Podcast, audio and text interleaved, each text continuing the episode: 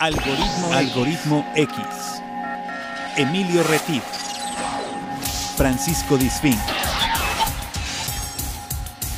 Esto es Algoritmo X. Comenzamos. ¿Qué tal? Soy Emilio Retif. Estás en otro episodio de Algoritmo X. Me da mucho gusto que nos escuches, te lo agradezco. Eh, gracias, buenos días, buenas tardes o buenas noches, dependiendo la hora en que nos estés reproduciendo.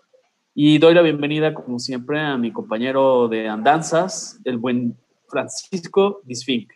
Hola Emilio, ¿qué tal? ¿Cómo están? Bienvenidos a otro episodio más de Algoritmo X. En esta ocasión, como cada episodio de Algoritmo X, tendremos invitados muy especiales. Platicaremos de un tema que ha como dado revuelo en las redes sociales gracias a las preguntas de Emilio este, y a sus, este, inquisiciones ahí en, redes sociales. No, oye, qué, qué, bien ha jalado este, este tema. Es un tema polémico, por decirlo menos, eh, eh, polémico social, ¿no? Yo creo, ¿no? no más allá de, hacer polémica eh, en todo, porque ahora todo el mundo quiere hacer polémica en todo, en esta, en esta siempre tenemos alguien o somos nosotros los que tenemos una historia que contar.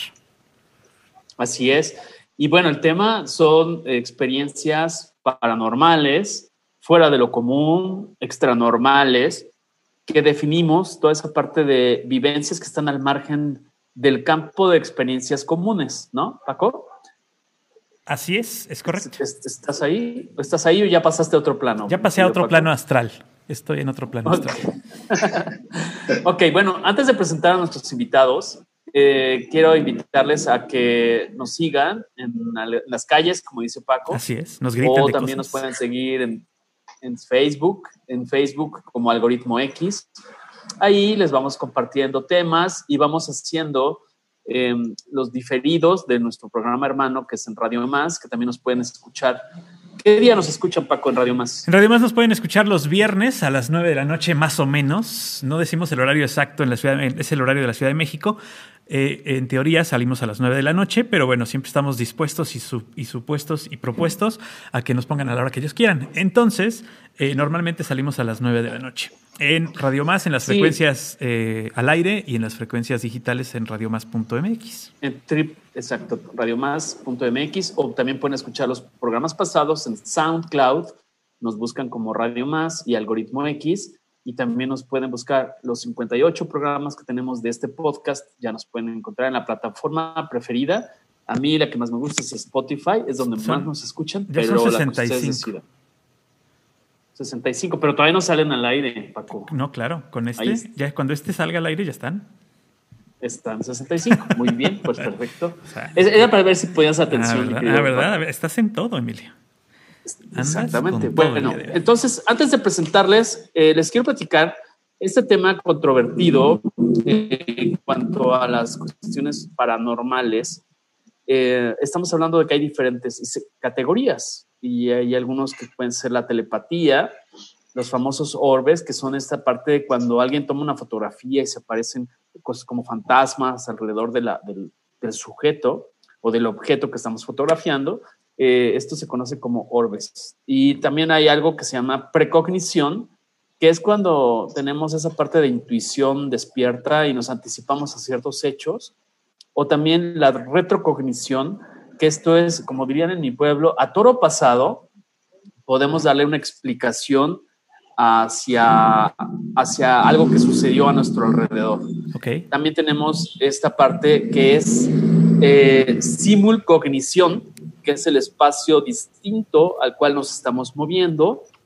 Luego también hay algo que se llama hiloclastia, que, que esto eh, suena muy feo, pero es materializar o desmaterialización de cuerpos físicos cuando algo cambia de estado ante nuestros ojos o ante nuestras, nuestros sentidos. También existe la clarividencia, que es la capacidad de escuchar sonidos eh, que, que, pueden ser inaudibles para otras personas. Luego también sigue, algo que es eh, la teleplastía, que es aparición de figuras o formas extrañas. La psicofotografía, que, es cuando eh, tenemos esa capacidad de, fotografiar espíritus, que también se parece a lo de los orbes. La telequinesis, que es desplazar objetos sin una causa física que lo esté originando. La ufología, que es todo esto de, fenómeno de los ovnis. Eso es paranormal, eso no es paranormal, ¿sí? Yo no lo consideraría paranormal. yo no lo, no lo, consideraría y te va Son experiencias fuera de lo común. Ah, no, totalmente, sí, sí, sí. Pero no es paranormal porque es explicable, ¿no? O sea, a ver, bueno, un, este, un, un, objeto volador no identificado, así está explicado ya, punto. Simplemente no sabes qué es. Ahí está voló y lo viste. Ni de dónde viene. Nada, pero sabes qué es. O sea, es un objeto volador no identificado, ¿no? Punto. Este, fíjate que en esto de las investigaciones que te encanta así hacer, no sé si investigaste también, ya lo habíamos platicado fuera de los programas, acerca de estos eh, premios que diferentes academias científicas otorgan o, o, bien otorgarían a aquellos que hagan una prueba o prueben que existe lo paranormal. No sé si has investigado acerca de eso. Claro. Entonces. Eh, no, pero ahorita vamos a platicarlo con nuestros amigos que están Perfecto. invitados. Ya tenemos a tres en la línea. Estamos haciendo tiempo, Paco, porque este ya se incorporó Dante, que andaba en la Divina Comedia. Ajá, perdón. ok, el Club de Escépticos Checo tiene un premio de 160 mil dólares, aquel que pruebe algún hecho paranormal.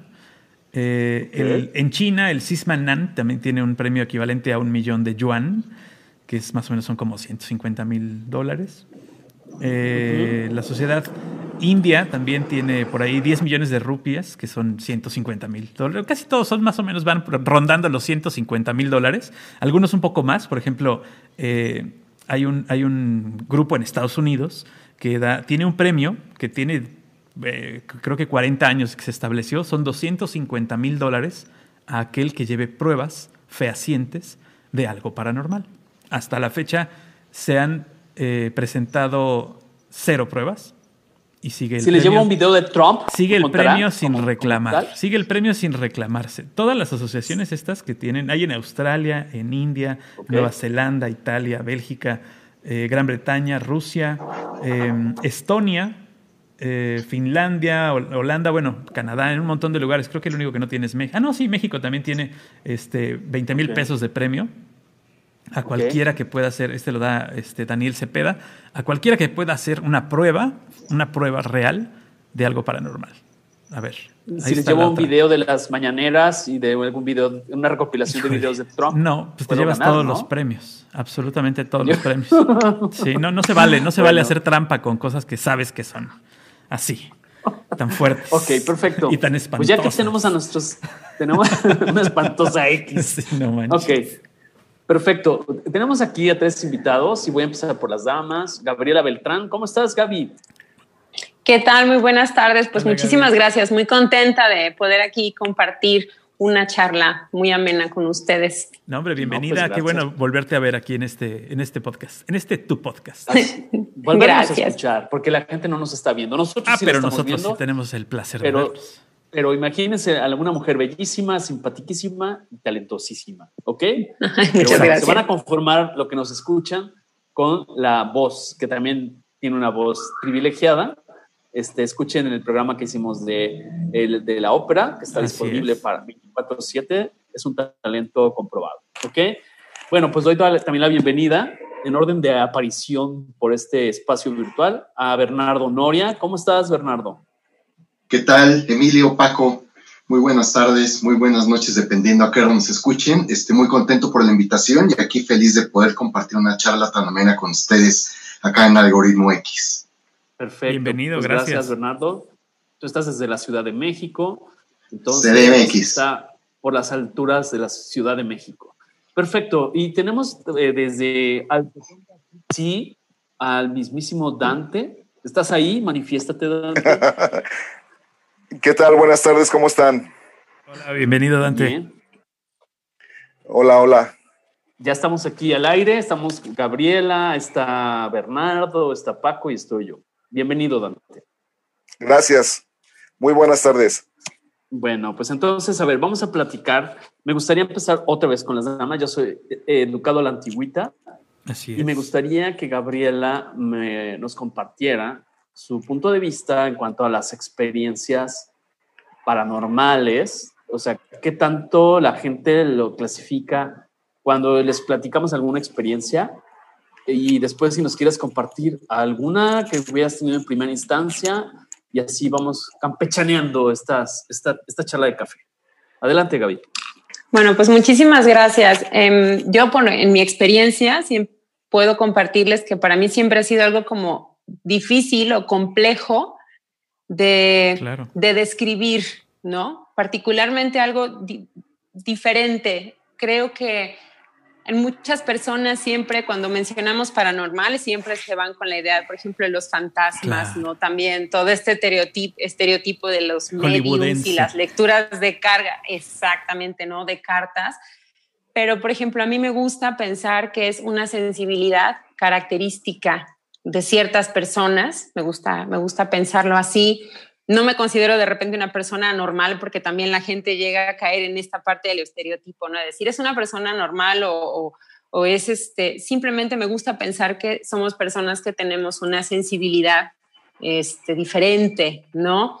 Eh, por ejemplo, a mí en, un caso muy particular, sí recuerdo desde niña haber tenido algunas experiencias, sin embargo, también me parece que esta parte de la niñez es como difícil muchas veces diferenciar una parte tanto como de la fantasía, de la realidad, ¿no? Así es como de repente ven, eh, me, toca ver, por ejemplo, con mi hijo, ¿no?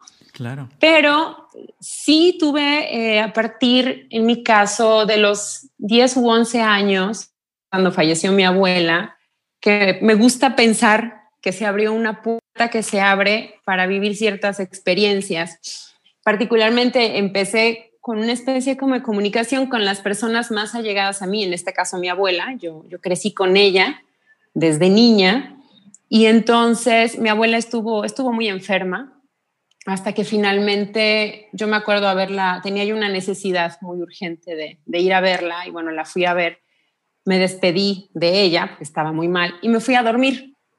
Entonces, curiosamente, cuando me voy a dormir, empiezo a tener un sueño con ella y la veo completamente restablecida, muy arreglada, muy bonita, y me decía, ¿sabes qué? Eh, te vengo a, me vengo a despedir de ti, vengo a decirte que, que ya me voy, que todo va a estar bien, que no me extrañes, siempre voy a estar pendiente de ti y voy a, estoy muy arreglada porque ya voy a ir a ver a mi mamá y a, y a tu abuelo, ¿no? Mi abuela ya era viuda.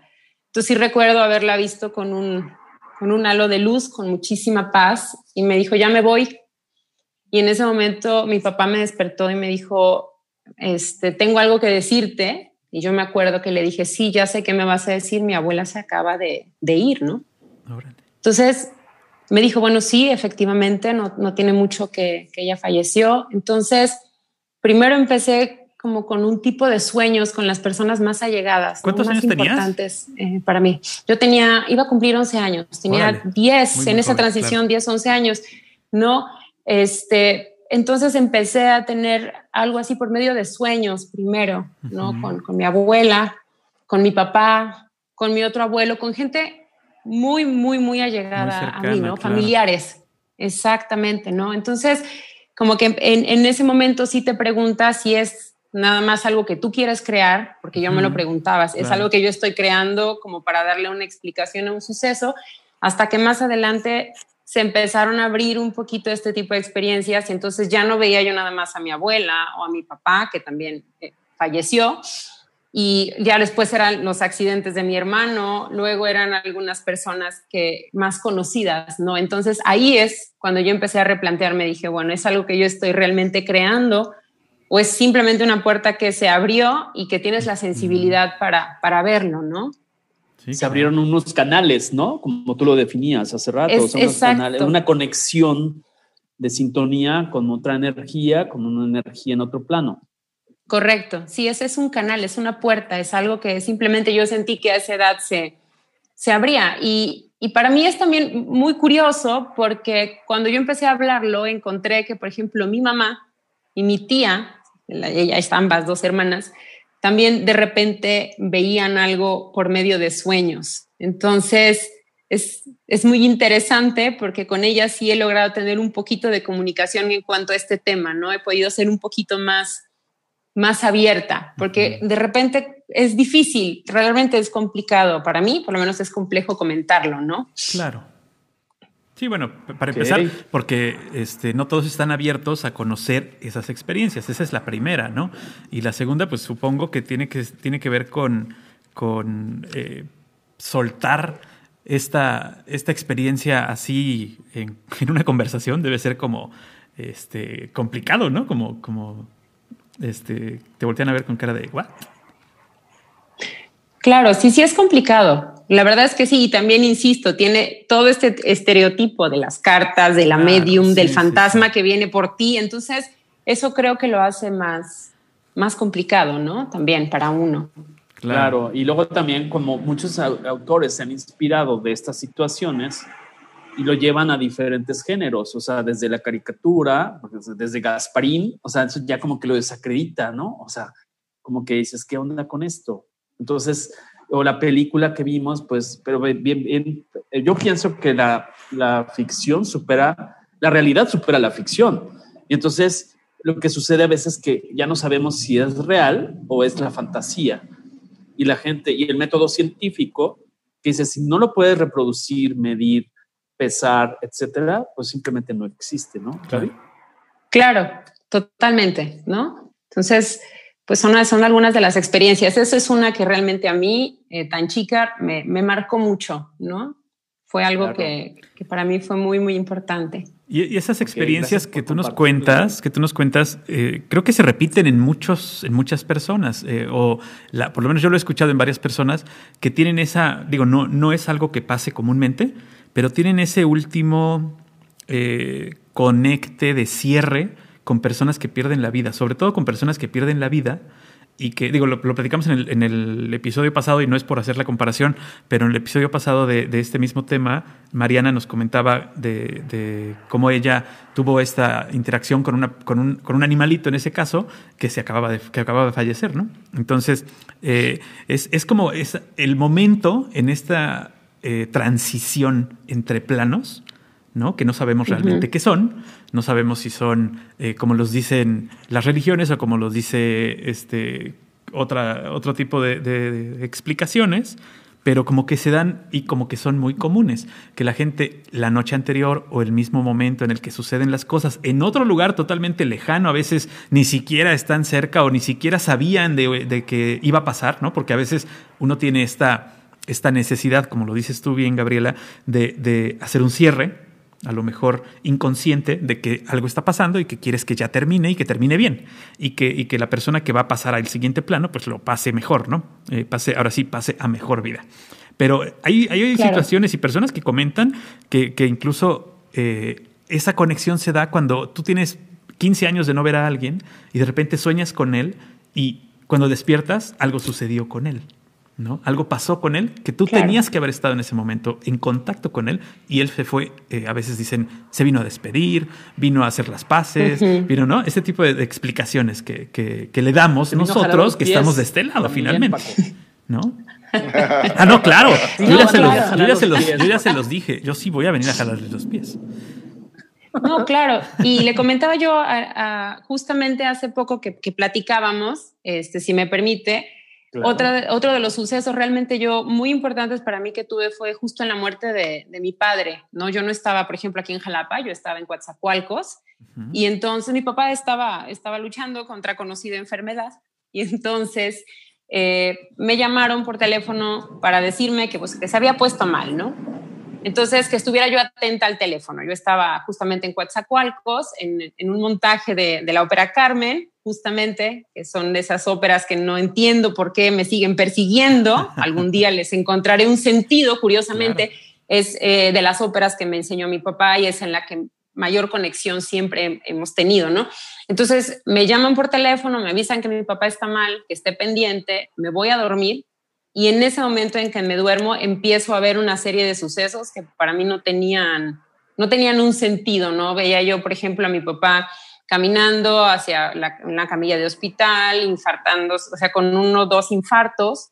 Entonces, vuelve a sonar el teléfono, me despierto, me dice, mamá, tienes que venir. Y le dije, sí, yo ya entendí, es, es necesario que vaya, ¿no? Entonces, todo esto en la madrugada, en el transcurso de la madrugada tomo un taxi, porque no había autobuses. ¿Quién va a tener un autobús en esas épocas, en temprano, hace unos años?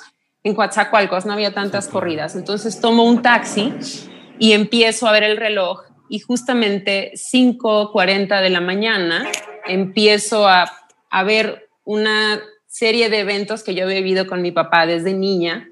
Y a las 5.45 me empiezo a ahogar y no podía respirar y no podía respirar y no podía respirar. Y me acuerdo, eran muchísimas imágenes, no recuerdo todas. Entonces le digo al señor del taxi, para el taxi, mi papá se acaba de morir. No, no, espérese, no, préstenme el teléfono. Entonces tomo el teléfono y contesto y le digo, mamá, este, ¿qué pasó con mi papá? Entonces nadie me quería contestar y obviamente yo venía preocupada, ¿no? Y no querían mortificarme más y nadie me quería decir hasta que en un momento le dije, ¿sabes qué? Mi papá se acaba de morir y se murió a las 5.45, ¿sí o no? Entonces la respuesta fue sí, tu papá se murió a 5.45, tuvo, entró en un paro respiratorio y después fue un paro cardíaco, ¿no? Entonces fue para mí, híjole, algo bien importante porque todos los siguientes días que yo no estuve, yo soñaba todo lo que había hecho mi papá unos días antes de fallecer, ¿no? O sea, siempre era como, como ver algo que yo no pude estar y yo no pude acompañar, ¿no? Entonces, todos los sucesos que yo había visto correspondían eh, cuando yo se los platicaba, por ejemplo, a mi hermano, ¿no? La ropa que había usado, eh, fue, fue algo que a mí me marcó muchísimo más todavía, ¿no? Claro, pero además sí, sí, sí, te reforzó esos canales. son muy vívidos, o sea, eran muy vívidos estos, estas visiones. Sí, totalmente vívidas, era como si yo estuviera ahí, era como haberte transportado de, de una ciudad a otra ahí al momento, nada más, yo podía ver todo. ¿Lo veías como tú, o sea, como tú lo estarías viendo, o lo veías en tercera persona y, como si estuvieras... Eh, ¿Cómo te explicaría? Como si estuvieras viendo una película o como si tú estuvieras participando de.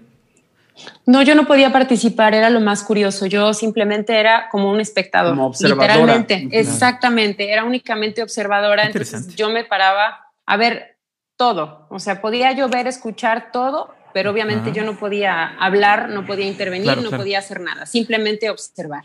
Y, Sí, que eso yo lo, interpreto, perdón, Paco, como lo que hablaba al inicio, que es precognición. O sea, ya sabías que estaba pasando una situación de no favorable en la salud, tú, te estás desplazando, pero esa precognición es anticiparse, es entre telepatía y precognición, así lo veo, ¿no? Esa conexión sensible con tu padre y pues poder observar esta situación. Y esa, aparte de toda la reacción física, ¿no? El, el, no nada más ver la imagen, sino el llevarlo a la respiración, el llevarlo a, a una serie de situaciones, ¿no, Gaby? Sí, totalmente. Y creo que a veces cuando uno es así de sensible, a veces no sabe, por lo menos yo en mi caso, no sabía qué hacer como con tantas este, emociones, ¿no? no Y sí había esa parte de no sabe si algo es real o no es real, ¿no? Es, es para mí son, son muchos sabores, muchos colores y muchas emociones que de repente no puedo describir, ¿no? Claro. Oye, yo te preguntaba si, si, por ejemplo, bueno, a mí me ha pasado, no, no, no es nada, en, ni, vaya, ni en el mínimo porcentaje lo que tú has vivido, pero eh, a mí me ha pasado, por ejemplo, que yo tengo un sueño de algo que posteriormente sucede, que eso normalmente es como una proyección eh, de algo que tú quieres que pase, ¿no? Pero eh, me ha pasado que tengo el mismo sueño dos veces y lo vivo de dos distintas formas. O sea, lo vivo, no, en el sueño pasa lo mismo, pero yo lo veo de dos distintos ángulos. Me explico, no sé si me explico. Eh, como que cámara 1 y cámara 2, pero pasa exactamente lo mismo. Toma y contra toma con la cámara Phantom. Pasa exactamente lo mismo, pero yo lo veo de dos situaciones, de dos formas distintas. A veces veo la expresión de unos, a veces veo la expresión de otros. A veces lo veo desde atrás de una ventana, a veces lo veo desde adentro de la habitación. ¿Tú has tenido esa, esa duplicidad de emociones con distintos apercibimientos. Ángulos. ajá, distintos ángulos o no. O siempre, si repites, es siempre igual. Siempre es el mismo, exacto, siempre es el mismo ángulo, nunca de diferentes puntos de vista, siempre el mismo. Ok, eso, está muy interesante porque sí, hay, digo, me queda claro que es algo que pasó así como se ve y ya, punto, ¿no? O sea, este, está, está interesante porque ¿no, ¿no, te has puesto a pensar si, si lo viste a través de los ojos de alguien. Sí, sí, sí, claro que sí. Sí, de repente decía, bueno, ¿cuál? ¿No? Pocos son, pocos son los sucesos que yo, por ejemplo, he visto, me veo en alguien más, ¿no? A través de los ojos de alguien más. Casi siempre he estado yo ahí presente. ¿no? y lo que me, claro. Sí, siempre son como lo que yo siempre busco de repente en este tipo de cosas, es curioso, me busco las manos. Entonces cuando yo las veo digo, no, sí son mis manos, soy yo. Soy yo, claro. soy yo la que está, soy yo la que está ahí, ¿no? Nunca. La que está viendo, ok. Soy yo. Interesante pregunta, interesante. interesante, situación. Vamos a pasar, si ahorita Gaby tiene otra, otra parte que te vamos a ir este, comentando conforme ella desee compartirlo, por supuesto. Eh, vamos a pasar con Bernardo. Bernardo, este, cuéntanos un poco tu experiencia, alguna de tus experiencias y también cuál era tu opinión al respecto antes de enfrentarte a tu primera experiencia paranormal. Sí, claro, con mucho gusto. En realidad, y, empezando por eso, mis, mis experiencias que les voy a, compartir ahora tienen que ver, contrario a lo que comentaba eh, Gabriela, sí más del, lado de fantasmas, este, espíritus más allá y toda esa parafernalia que se acostumbra en ese sentido, ¿no?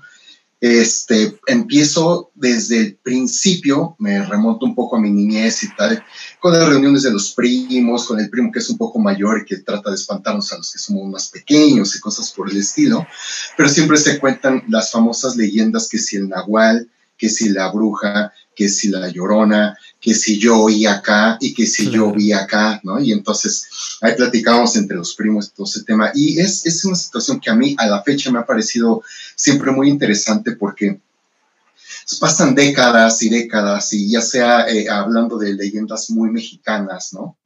Eh, o incluso hasta internacionales. Y, y, pasa y sigue pasando. Entonces, yo desde pequeño creo que soy un ferviente creyente en ese sentido de, del tema de, la vida al más allá y de cómo se pueden, se pueden comunicar ciertas espíritus, almas, entes con, este plano, entendiéndolo en planos de, diferentes, ¿no? Y bueno, la bellísima tradición que acabamos de pasar del Día de Muertos, que que vienen, visita, que si la ofrenda, el altar, todo eso, la verdad creo que construye, si bien a una tradición cultural muy intrínseca de nosotros como, como mexicanos, como país, pero eh, no puede, eh, para mi, mi punto de vista es innegable que si trasciende tantos años, porque hablamos de, de, décadas o tal vez hasta un par de, de, centenares de años por ahí, este, pues algo debe de haber ahí, ahí en realidad, ¿no? Entonces, partiendo de esa base, yo siempre he creído que esto, digamos, existe, ¿no? Como, como Jaime Maussan cree que los ovnis que mencionabas, Paco, hace un rato existen, bueno, están ahí, ¿no? Sí, sí, bueno. Entonces, en ese sentido, a mí me ha tocado eh, tener por ahí unas experiencias muy adicionales a lo que he platicado con mis primos, amigos y demás. Estas que les voy a comentar son cosas que me pasaron a mí, ¿no? Entonces, pues bueno, eh, poniendo un poquito en contexto, este, yo tendría ya, las tres me pasaron ya en edad eh, adulta, ¿no? Eh, empiezo por la primera porque es la más tradicional, tiene que ver con la famosa llorona, ¿no? Entonces, este, por eso digo yo ya en edad, este, como adulta, en una ocasión fui a visitar a mi novia, mi novia en ese entonces vivía enfrente de mi casa, imaginemos un poquito que entre nuestras casas hay un como parte baldía, este, pero sin bardas, o sea, es mi casa se ve su casa completamente enfrente desde una a la otra, nos separarán unos que serán 250, 300 metros, ¿no? Y en ese entonces, este, era pues puro terreno, digamos, ¿no? O sea, plain, no había árboles, no había no había nada, entonces la visibilidad era como, digamos, pues bastante, bastante amplia, exacto. Ahorita hay un parquecito con unas farolas, un gimnasio y así, ¿no? Pero en ese entonces, pues no, no estaba, no estaba ese tema. Y pues nada, yo fui a visitar a, mi novia y terminando de, de, la visita normal, yo me regreso a mi casa, tipo serían, recuerdo, entre 11.45, 11 y media de la noche, poco más o menos, que era, digamos, el horario que manejábamos en las visitas de noviazgo y entonces pues yo me regreso, me cruzo el, el, campito este, llego a, a, su casa y entonces ya pues, me pongo mi pijama, me propongo a, a dormir y, y, etcétera. Entonces justo cuando toco cama, todavía muy consciente, todavía sin conciliar el sueño, empiezo a escuchar este, ladridos de, de perros, así como que muchos, muy insistentes, muy fuertes y con una rapidez este, extraordinaria en ese sentido. Vamos, no era como que pasó alguien y ladraban, sino como que era un concierto de ladridos. viendo algo realmente. Exactamente. Y era muy insistente. Y acto seguido, casi inmediato, escuché un lamento eh, que solo puedo identificar o explicar como muy potente. O sea, olvidémonos del ay mis hijos, bueno, incluso no era ni siquiera un ay en ese sentido, ¿no? Era un lamento como, como de dolor, pero tan profundo, tan fuerte, que, que, pues ahora sí que como se dice en este país, ¿no? Se te enchina la piel y me acuerdo perfecto que lo primero que pensé es que, ¿qué es esto, no? Que estoy escuchando. Y entonces, recuerdo Mi que suegra, me dijiste, ¿no, Bernardo? No, algo así, dije, ¿qué, qué me mandó, no? Con, con, con, con, que me diga que no le caigo bien es suficiente, ¿no? Pero entonces, este, pues lo escucho, me incorporo y este, y digo, ¿qué es esto que estoy viendo? Perros ladrando, todo el tema. Y entonces en eso estoy ya ultra consciente de lo que está sucediendo cuando lo vuelvo a escuchar con mayor volumen, porque ya lo escuché, digamos, pasando enfrente de mi casa. Digamos que lo escuché el primero en la esquina de arriba, ¿no? Uh -huh. De la calle, digamos. La segunda es un lamento, pero de verdad así, que muy, muy feo, o sea, sinceramente algo que, que sí te, te, te, te cala pero ya muy, muy, este, con mucho mayor volumen, como si estuviera pasando enfrente de, de la puerta de mi casa. En ese momento me levanto y dije, no, pues yo tengo que ir a ver, ¿no? Así.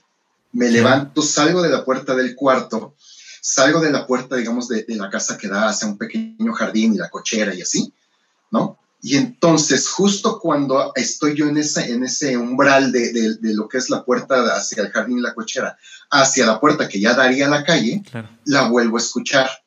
Ahora como que abajo, digamos, como que pasó como que había, como que arriba, en medio claro. y abajo, ¿no? Como que pasó. Y en ese entonces yo iba con toda la convicción de, pues bueno, ya, incluso dije, bueno, ya pasó, ¿no? Mejor. Entonces paso este, iba yo a abrir la puerta de, de, de, la calle y lamento mucho decirles cortar de una forma tan, tan fea la historia, pero pues me dio miedo.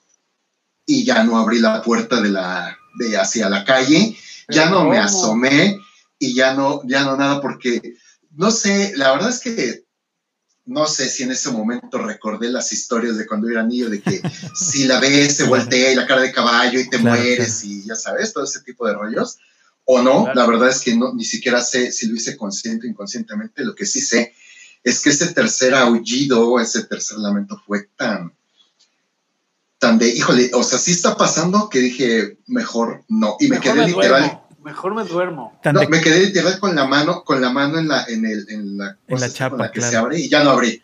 Me sí. regresé, confirmaste que era real nada más. O sea, sí saliste y dijiste, a lo mejor lo estaba sí. yo soñando todavía, pero ya estando afuera dijiste, no, este sí es de, de veras. Y ya tu, tu consciente no, dijo. Fue clarísimo, no. Paco. tu consciente dijo, mejor no Fue sabes. clarísimo, Paco, porque. Sí, sí, sí, así tal cual, porque ya fue así como que, vamos, ya no fue algo que yo dije, me pareció escuchar, ah, o sí, claro. me pude haber confundido, o estaba entre sueños, o yo estaba dormilado, pero en realidad no, porque fue claramente tres veces y, y, y ese tema. Y no, no termina ahí al otro día, yo fui de nuevo a, a, visitar a mi novia y ahí, y ahí sí, como, como decía Emilio, mi ex suegra, bueno, mi suegra, en ese entonces, me dice, oye, Bernardo, ¿y ayer que tú te fuiste, no escuchaste nada, no viste nada? Le dije, sí, claro, vi a La Llorona. Bueno, escuché a La Llorona. Y me dice, sí, ¿verdad? Yo también. Órale. Ese, dice, pero, dice, pero yo la vi. Dice, yo la escuché y yo la vi. Ella sí se asomó por la ventana. Ella, ella, lo que pasa es que su cuarto, el cuarto de ella, estaba en un segundo piso. En ese entonces mi casa tenía solo una planta, ¿no? sea, un primer piso nada más. Claro. El cuarto de ella era un segundo piso que daba justamente un ventanal justo a la calle, que les digo calle, que claro. tiene una visibilidad muy, muy amplia. Y ella me dijo que minutitos después de que yo me fui, este, ella oyó el mismo lamento así feo, los perros y demás, pero que ella sí se asomó y que vio una figura pasar justo enfrente de mi casa. Órale, pues. Wow. Este, y entonces así fue cuando, ¡ah! No, pues, o sea. Ahí sí lo confirmaste. Vamos, pero por doble, por doble ocasión, ¿no? Sí, claro. Oye, pero ya, ya, ya sabes, que... se necesitaba valor para tener una novia en la casa de junto. O sea, para que te estuviera inspeccionando a qué hora llegabas, ¿no? Y tenerle miedo a la llorona, pues este, a un hombre de tanto valor, mi querido Bernardo, ¿no? Ya sé, ya sé que dicen que las vecinas que las vecinas son una muy mala costumbre, ¿verdad? Así La suegra yo creo que quiso reforzarte que no fueras a visitar a la hija. Digo, no es por sí, así como, de, así como que, bueno, y ya sabes, tan necio que soy que me acabé casando con ella y pues ya, pero bueno. ¿Con quién? ¿Con la llorona o con quién? No, no, bueno, no, bueno, ah. con, con, la, con la novia de ese entonces, este actual ex, ¿no? Entonces, ella pues, sí, tiene valor, ella sí tiene valor. Ella sí tuvo. Sí, sí, sí. Muy interesante. Cosa súper interesante ese tema. Sí, sí, la verdad. Sí, porque ahorita nos platicas para porque tienes otra, ¿no? Para que tú, para, que, para aquellos que lo tengan, este, que, que, que creen que oyeron algo, cuando alguien te lo confirma es cuando te hiela la sangre, ¿no? Es cuando dices, ay, güey, o sea, no era yo, ¿no? O sea, sí pasó. No era yo. Realmente, ¿no? Si de por sí estaba yo todavía con el Tenías como el temor, ¿no? Claramente yo estaba consciente. Claro. Ajá. Yo estaba muy consciente, te digo, salí, todo, escuché ella fuera de pie afuera en casa, ¿no? Entonces, y luego al otro día, este, mi suegra confirma y me dice que ella la vio o vio la figura pasar frente a su casa sí fue así como, sí, fue un buen cierre, ¿no? Fue un buen match. Entonces, sí digo, la, la verdad es que esa historia sí es insuperable, ¿no? No, bueno. Pero vamos a darle chance a Dante, que también debe traer los A Dante. Sí, Dante ya se está comiendo las uñas. Dante, este, ¿estás ahí? Manifiéstate, da tres toques en la mesa. ¿Estás ahí, Dante? No te veo. Ya me... ¿Ya que ya te dio miedo? Claro, sí, sí, sí, estoy aquí. Lo, que pasa es que ahorita escuchando a Mariana y escuchando a Bernardo, me estoy acordando de mis historias parecidas a las de ellos. Ok. No, pero las que tú me platicaste son bien interesantes. Ajá. Adelante. ¿Dante? Bueno, ¿cuál te platico? Pues eh, me platicaste unas de unas ¿Me escuchas? Sí, te escucho. ¿Sí me escuchas? Sí, te escuchamos. ¿Me escuchas? Te escuchamos muy bien. Esa. Este. Ahí estás. Eh, estaba yo en el año de, ¿qué sería? 2003. 2000, entre 2000 y 2003 estaba trabajando en el aeropuerto de, de Tijuana. Y teníamos una oficina de descanso. Ahí había espacio para comer nuestros alimentos o descansar pero este, en la noche, por ejemplo, también se podía ir y descansar porque eh, no había vuelos en la noche en el aeropuerto, entonces se dividía el turno y se iba a descansar. Pero muchos compañeros, yo observaba, bueno, la mitad de compañeros que estábamos en el aeropuerto no se iban a descansar a esa oficina, pero nadie decía nada, o no me dijeron nada, o, no me enteré de nada. Y yo, este, pues dije, no, pues está más cómodo estar en la oficina que estar en el carro, ¿no? O estar en otro lugar y en el hecho que estábamos ahí, y pues me tocó ir a descansar a las 3 de la mañana, creo era un día lunes para amanecer martes, y este, pues ya estaba yo descansando en un sofá, y de repente este, me tocan el hombro, yo pensé que era un compañero, pero cuando vi la cara era un niño como de 14 años, y estaba quejando y tenía una perforación en la frente y yo me quedé asustado, volteé a ver y este, me paré de volada y, y lo volví a ver y este, me puse los zapatos y, y, me salí, ¿no? Pero sí fue impresionante, lo platico muy rápido, pero fue impresionante, no sé.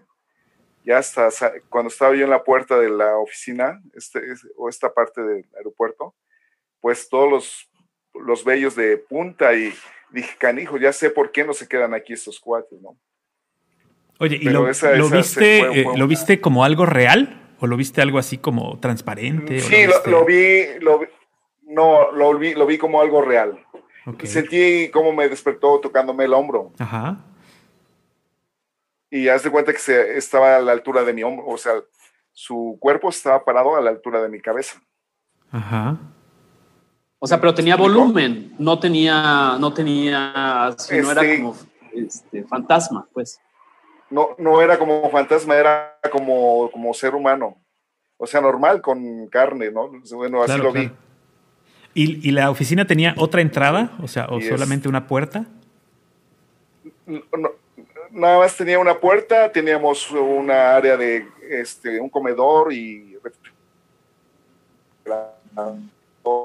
y microondas y otra como pero sí este desde ahí desde ahí decidí no optar por ir a descansar a ese lugar Oye, y cuando les preguntaste a tus compañeros de que no iban a esa área, ¿te decían que fue por esa situación? Sí, primero se rieron, me preguntaron que qué me había pasado. ya después este, ya me platicaron, sí, no, por eso no nos vamos a quedar ahí, no te dejan dormir, dicen, no te dejan descansar ahí. Sale el niño, dicen. O sea, ellos veían el mismo niño o habían visto al mismo niño. Sí, o sea, no, no era, no era el único, sino ellos también lo, vieron y ellos ya no se metían en las noches a la oficina, eh, a esta oficina. Órale. no, bueno, sí, la verdad es que sí, sí, ahí sí, yo tampoco lo haría. Después de escuchar las, las experiencias, tampoco lo haría.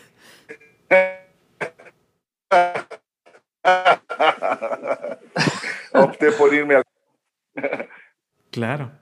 Oye, Dante, eh, antes de pasar con Gaby otra vez, eh, con otra de sus experiencias, me habías contado otra también, otra experiencia. No recuerdo en qué otra ciudad, pero también tenía que ver con algo de aduanas.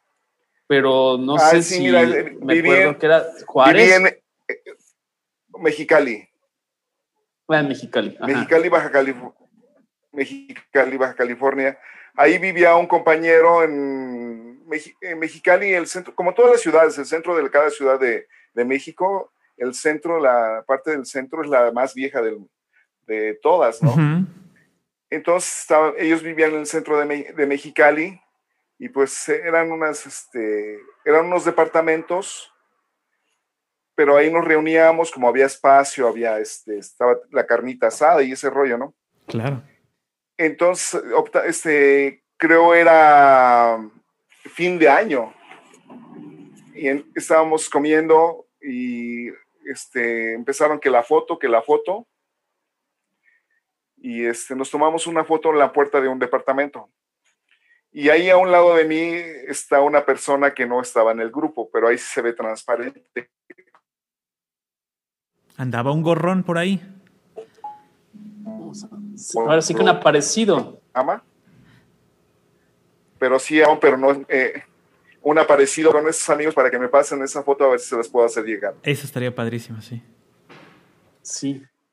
Sí, este, y sí, todos nos quedamos sorprendidos y el, y el aparecido, ¿no? El fantasmita, eh, la foto del fantasmita le decían.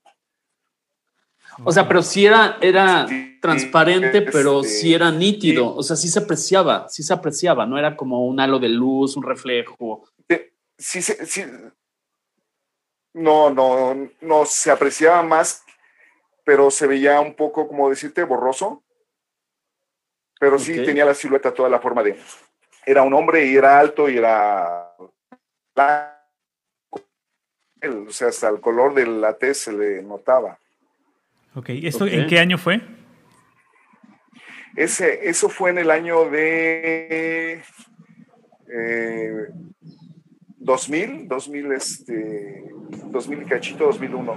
Okay. ¿Y la foto era digital o era una foto, foto de, de rollo de antes?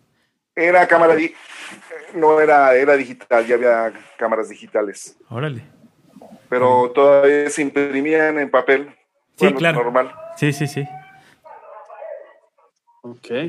¿Y nadie identificaba a la persona? O sea, nadie de la casa, nadie todos los que estuvimos en esa reunión sabíamos que este cuate no, no, era invitado, ¿verdad?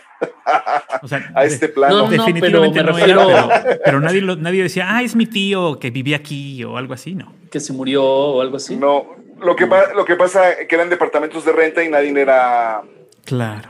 Algunos eran de de Mexicali, lo, nadie era propietario de los departamentos y las personas que eran de Mexicali que, que estaban ahí decían que lo único que argumentaban era eso, que era de las casas más viejas de Mexicali. Órale, pues. Órale, pues sí está.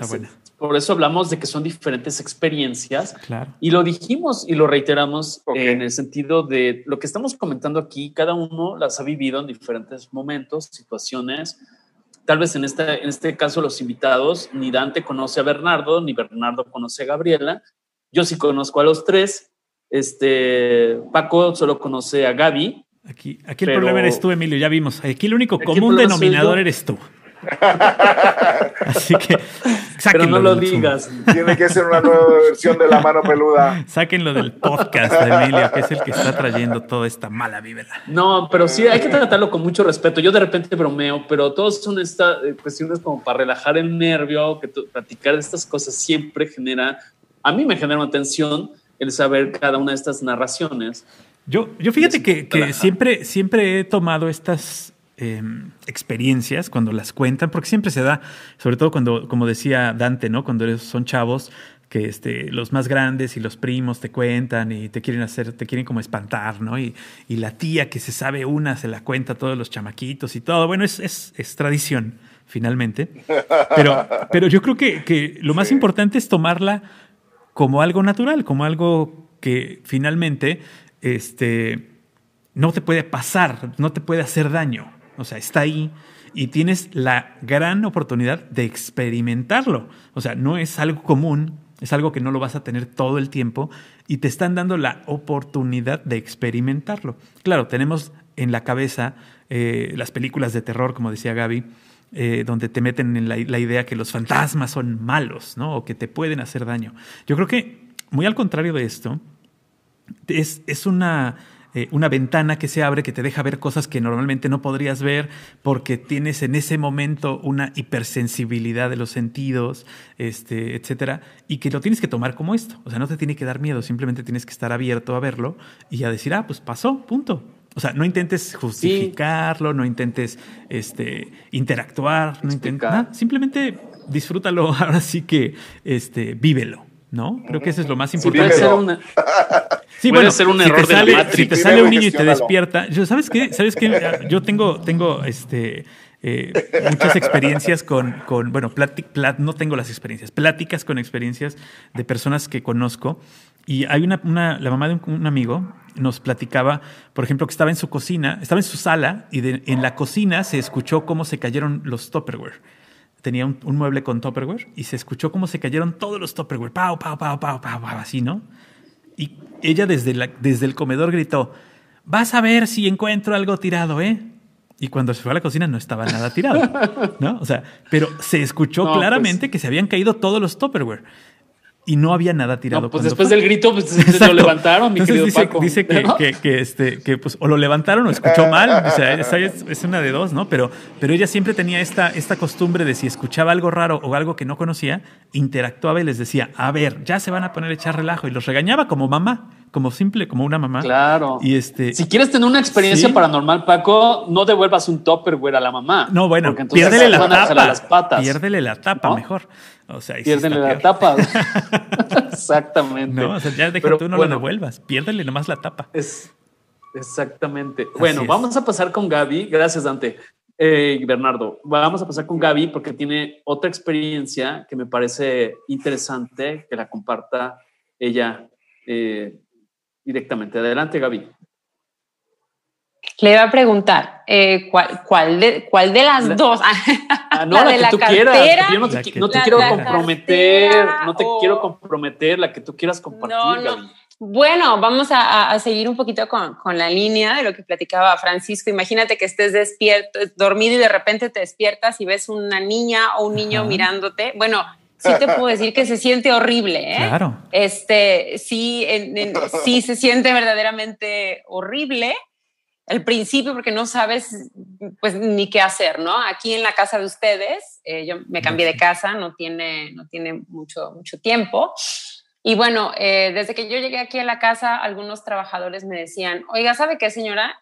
A mí, por favor, si me va a abrir la puerta de su casa para que vaya yo a poner los cristales, me lo abre de favor en la mañana y le pido que todo el trabajo lo hagamos en un día porque aquí avientan cosas. Mm. Dije, ay Dios mío, que yo pensé, dije, qué, qué, qué gana de estarle echando aquí la mala suerte a, mi casa, ¿no? dije, bueno, y siempre, como platicaban eh, eh, Bernardo, es parte de nuestras tradiciones, ¿no? Todo esto de, bueno, nuestros muertos, los seres que quizá no descansan. Y entonces, bueno, ya llegamos aquí a la casa, me instalé y efectivamente empecé a escuchar ruidos aquí en casa. Eh, me iba yo a dormir y me tiraban los cuadros de, la, de las escaleras de la casa, porque yo colgué cuadros. Entonces me los tiraban. Yo decía, bueno, siempre uno empieza, es el viento, ¿no? es el viento, o, no los puse bien, no, no los colgué bien. Entonces ahí va uno, sí, exacto, y los vuelve a colgar. Y los volvía yo a colgar y al día siguiente, otra vez, a la misma hora, todos los cuadros para abajo. Dije, ok, bueno, dije, entonces, entonces no estoy tan mal. Dije, bueno, entonces ya superamos la parte de los sueños. Ahora dije, bueno, a ver, ahora de qué se trata, ¿no? Entonces, curiosamente, eh, aquí empezaban a tocar el timbre y llegaban de repente a entregarme cartas de algunas deudas que había. Y cada vez que me entregaban las deudas, me tiraban un cuadro en específico en una, en una recámara apartada. Entonces me la, me la tiraban. Y decía, bueno, entonces aquí hay algo más, hasta que finalmente me despertaba yo en la madrugada y en la puerta de la recámara veía yo la silueta. No, no era transparente, era una persona completamente como si yo estuviera viendo a alguien parado, así en físico, en vivo, en todo color, con todas sus dimensiones en la puerta.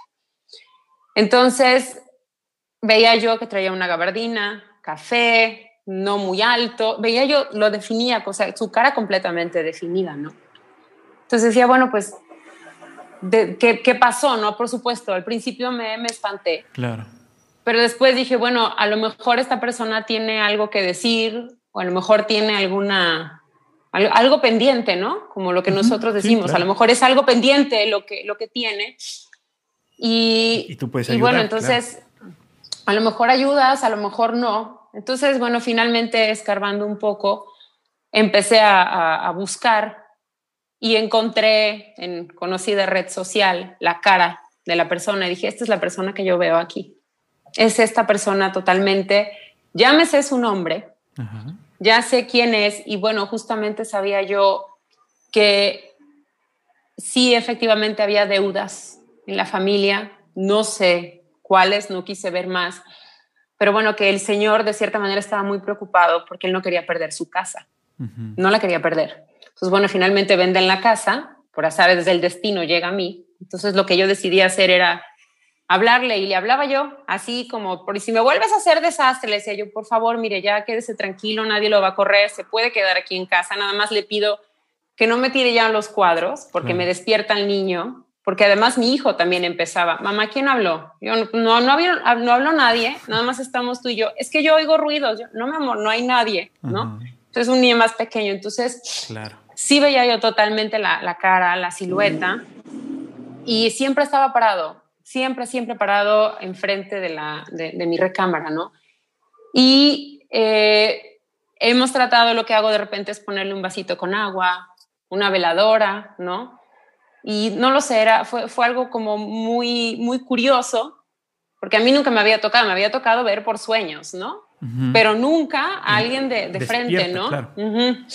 Completamente, sí, despierta, ¿no? Entonces, sí, cada vez ha ido menguando un poquito esta situación, ya no hay tanto ruido, ya no me tiran los cuadros, creo que ya nos caemos un poco mejor, quiero pensar. Claro. Este, y, y bueno, mucha gente me decía, trae un padre, ahuyéntalo, ¿cómo le puedes decir que se quede? Yo decía, bueno, es que no creo que, que, de repente si hay un alma, no creo, yo, yo sí creo que de repente puede ser que no hayan terminado su misión o que sientan que queda algo pendiente porque finalmente somos energía, la energía también se queda en, algunos lugares, ¿no? Si no pueden salir. Entonces, bueno, sí veía yo al Señor y en algunas ocasiones también veía yo una niña en la madrugada también, mientras yo dormía, se levantaba la niña, abría yo ojos y estaba la niña siempre sentada observándome, siempre a la misma hora, y a mi niño. Entonces, digamos que para mí aquí en la casa de ustedes se vuelve algo familiar, no sé si deba ser algo familiar o no, pero trato de que no me, no me cree un conflicto, ¿no? Simplemente como de aceptar que, que, es otra forma, es otro plano, considero yo que es otro plano. Sí, claro, hay que tenerle miedo a los vivos. Sí, eso, decía mi padre. Pero, pero, pero bueno, sí, no puedes este, eh, decir que, que, que, te, que, te, están haciendo algo malo, o sea, simplemente pues creo que ahí la que está estorbando eres tú para ellos, ¿no? En este caso, tú llegaste a invadir el espacio de ellos, que ellos se quedaron atorados por ahí, a lo mejor. Claro. ¿No? Claro. Eh, y, y, pues a lo mejor a ellos les das más miedo que tú que ellos a ti. ¿No? Digo, sí, o sea, pues imagínate que tú, digo, no sé si vieron ustedes la película esta de los otros, en donde la gente veía eh, gente que entraba en su casa, no sé si ya la viste, Gaby. Te, la recomiendo no, no la he visto. Bueno, te la recomiendo mucho. Se llama Los Otros. No te voy a contar de qué se trata. No te voy a contar de qué se trata porque entonces le, le daría la torre al final. ¿no? Pero, pero este, es así, una familia que está en una casa y ve a otras personas en, en la casa. Y entonces viven aterrados de ver a estas personas. Este, vela, es, es, muy interesante. Para aquellos que no lo han visto. Pero yo creo que estaba aterrado este señor por los cobradores, ¿no, Paco? No, claro. Los otros. había un pendiente, había un pendiente. Eh, finalmente, este, a Gaby se le, se le, se le presenta como, eh, eh, digamos, en este plano, como las cartas que llegaban a él, pero en el otro plano se le presenta a él, ¿no? O sea, sí, era como para que tú lograras encontrar quién era. Esa es una señal, claro. yo creo. Oye, Gaby, ¿te has seguido apareciendo? O sea, de alguna otra forma, o ya, ya se fue?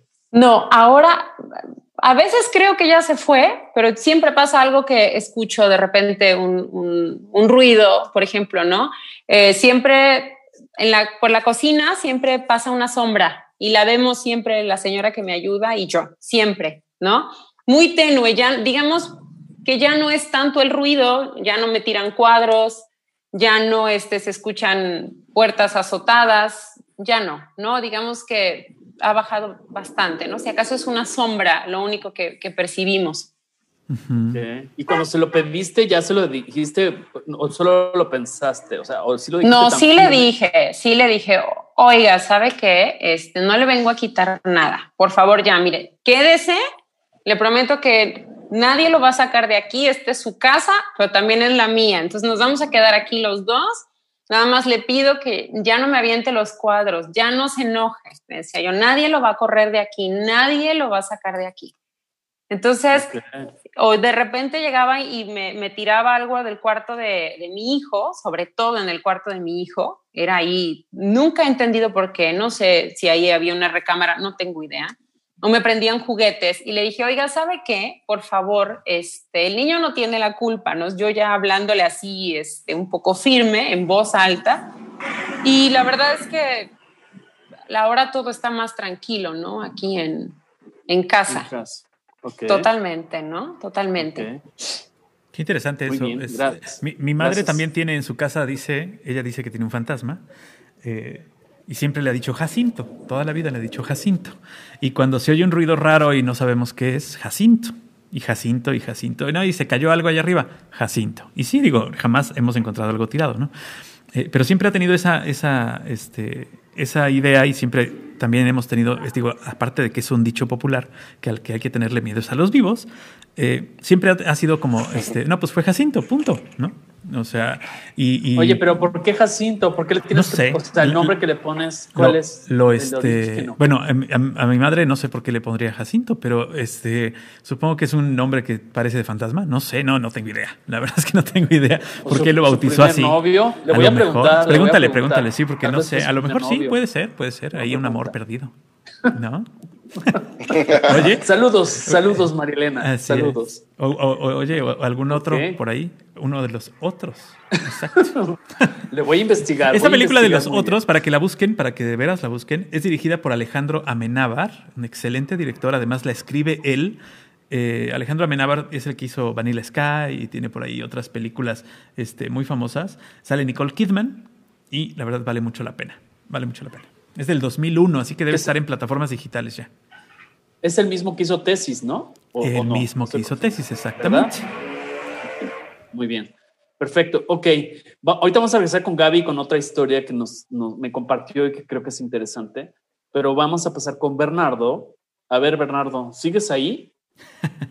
Sí, acá estamos todavía, escuchando con mucha atención. Coincido con, con Paco este, y, y Gab, eh, Gaby, si ve los otros, te va a gustar realmente. Este, va a ser mucha correlación con esta situación. Hace unos eh, minutos comentaba que, el tema de la famosa historia de la llorona que platiqué era insuperable. Pues como dicen en este país, ¿no? más rápido cae un hablador que un cojo, porque las ambas historias de, Dante y de, y de Gaby son tremendas. O sea, de verdad, eh, qué, fuerte esas, esas impresiones, son muy visuales. Y entonces, este, pues nada, en ese sentido, pues este, pues ven lo que les decía yo al principio, o sea, son cosas que nos han pasado a nosotros y a mucha más gente, pero, pero reales, reales. A mí le interesa con lo que Gabriela platica, este, lo que, lo que pasó eh, con este, este qué cosa, o sea, impresionante. Yo estaría con mis maletas en la puerta, pero bueno. claro, se este, vende, se vende. Fíjense que no, no recuerdo, la verdad, honestamente, si era mi abuelita o alguien, alguna tía, algún primo mayor, como decía hace rato, pero lo que sí me acuerdo es que quien sea decía que eh, este tipo de, de, situaciones, este tipo de entes, este tipo de, de apariciones, si lo queremos ver de, esa manera, de visitas. Se le, de, visitas, ajá. se, le daban solo a las personas de, entre comillas, corazón fuerte o personas que los, lo pueden soportar, digamos. Este, digo, no recuerdo quién me lo dijo, pero me hace sentido, eh, ahorita veo eh, la interesa con la que Gabriela lo platique, digo, wow, o sea, literal, a mí me pasa eso tan, tan, tan así, tan en ese sentido, y yo no me pongo a platicar con él, yo agarro mis maletas y me voy. ¿No? quédese con la casa, don, chao, ¿no? Quédese con los cuadros, quédese con la casa. Sí, claro. con sus sobres de, Coppel, ¿no?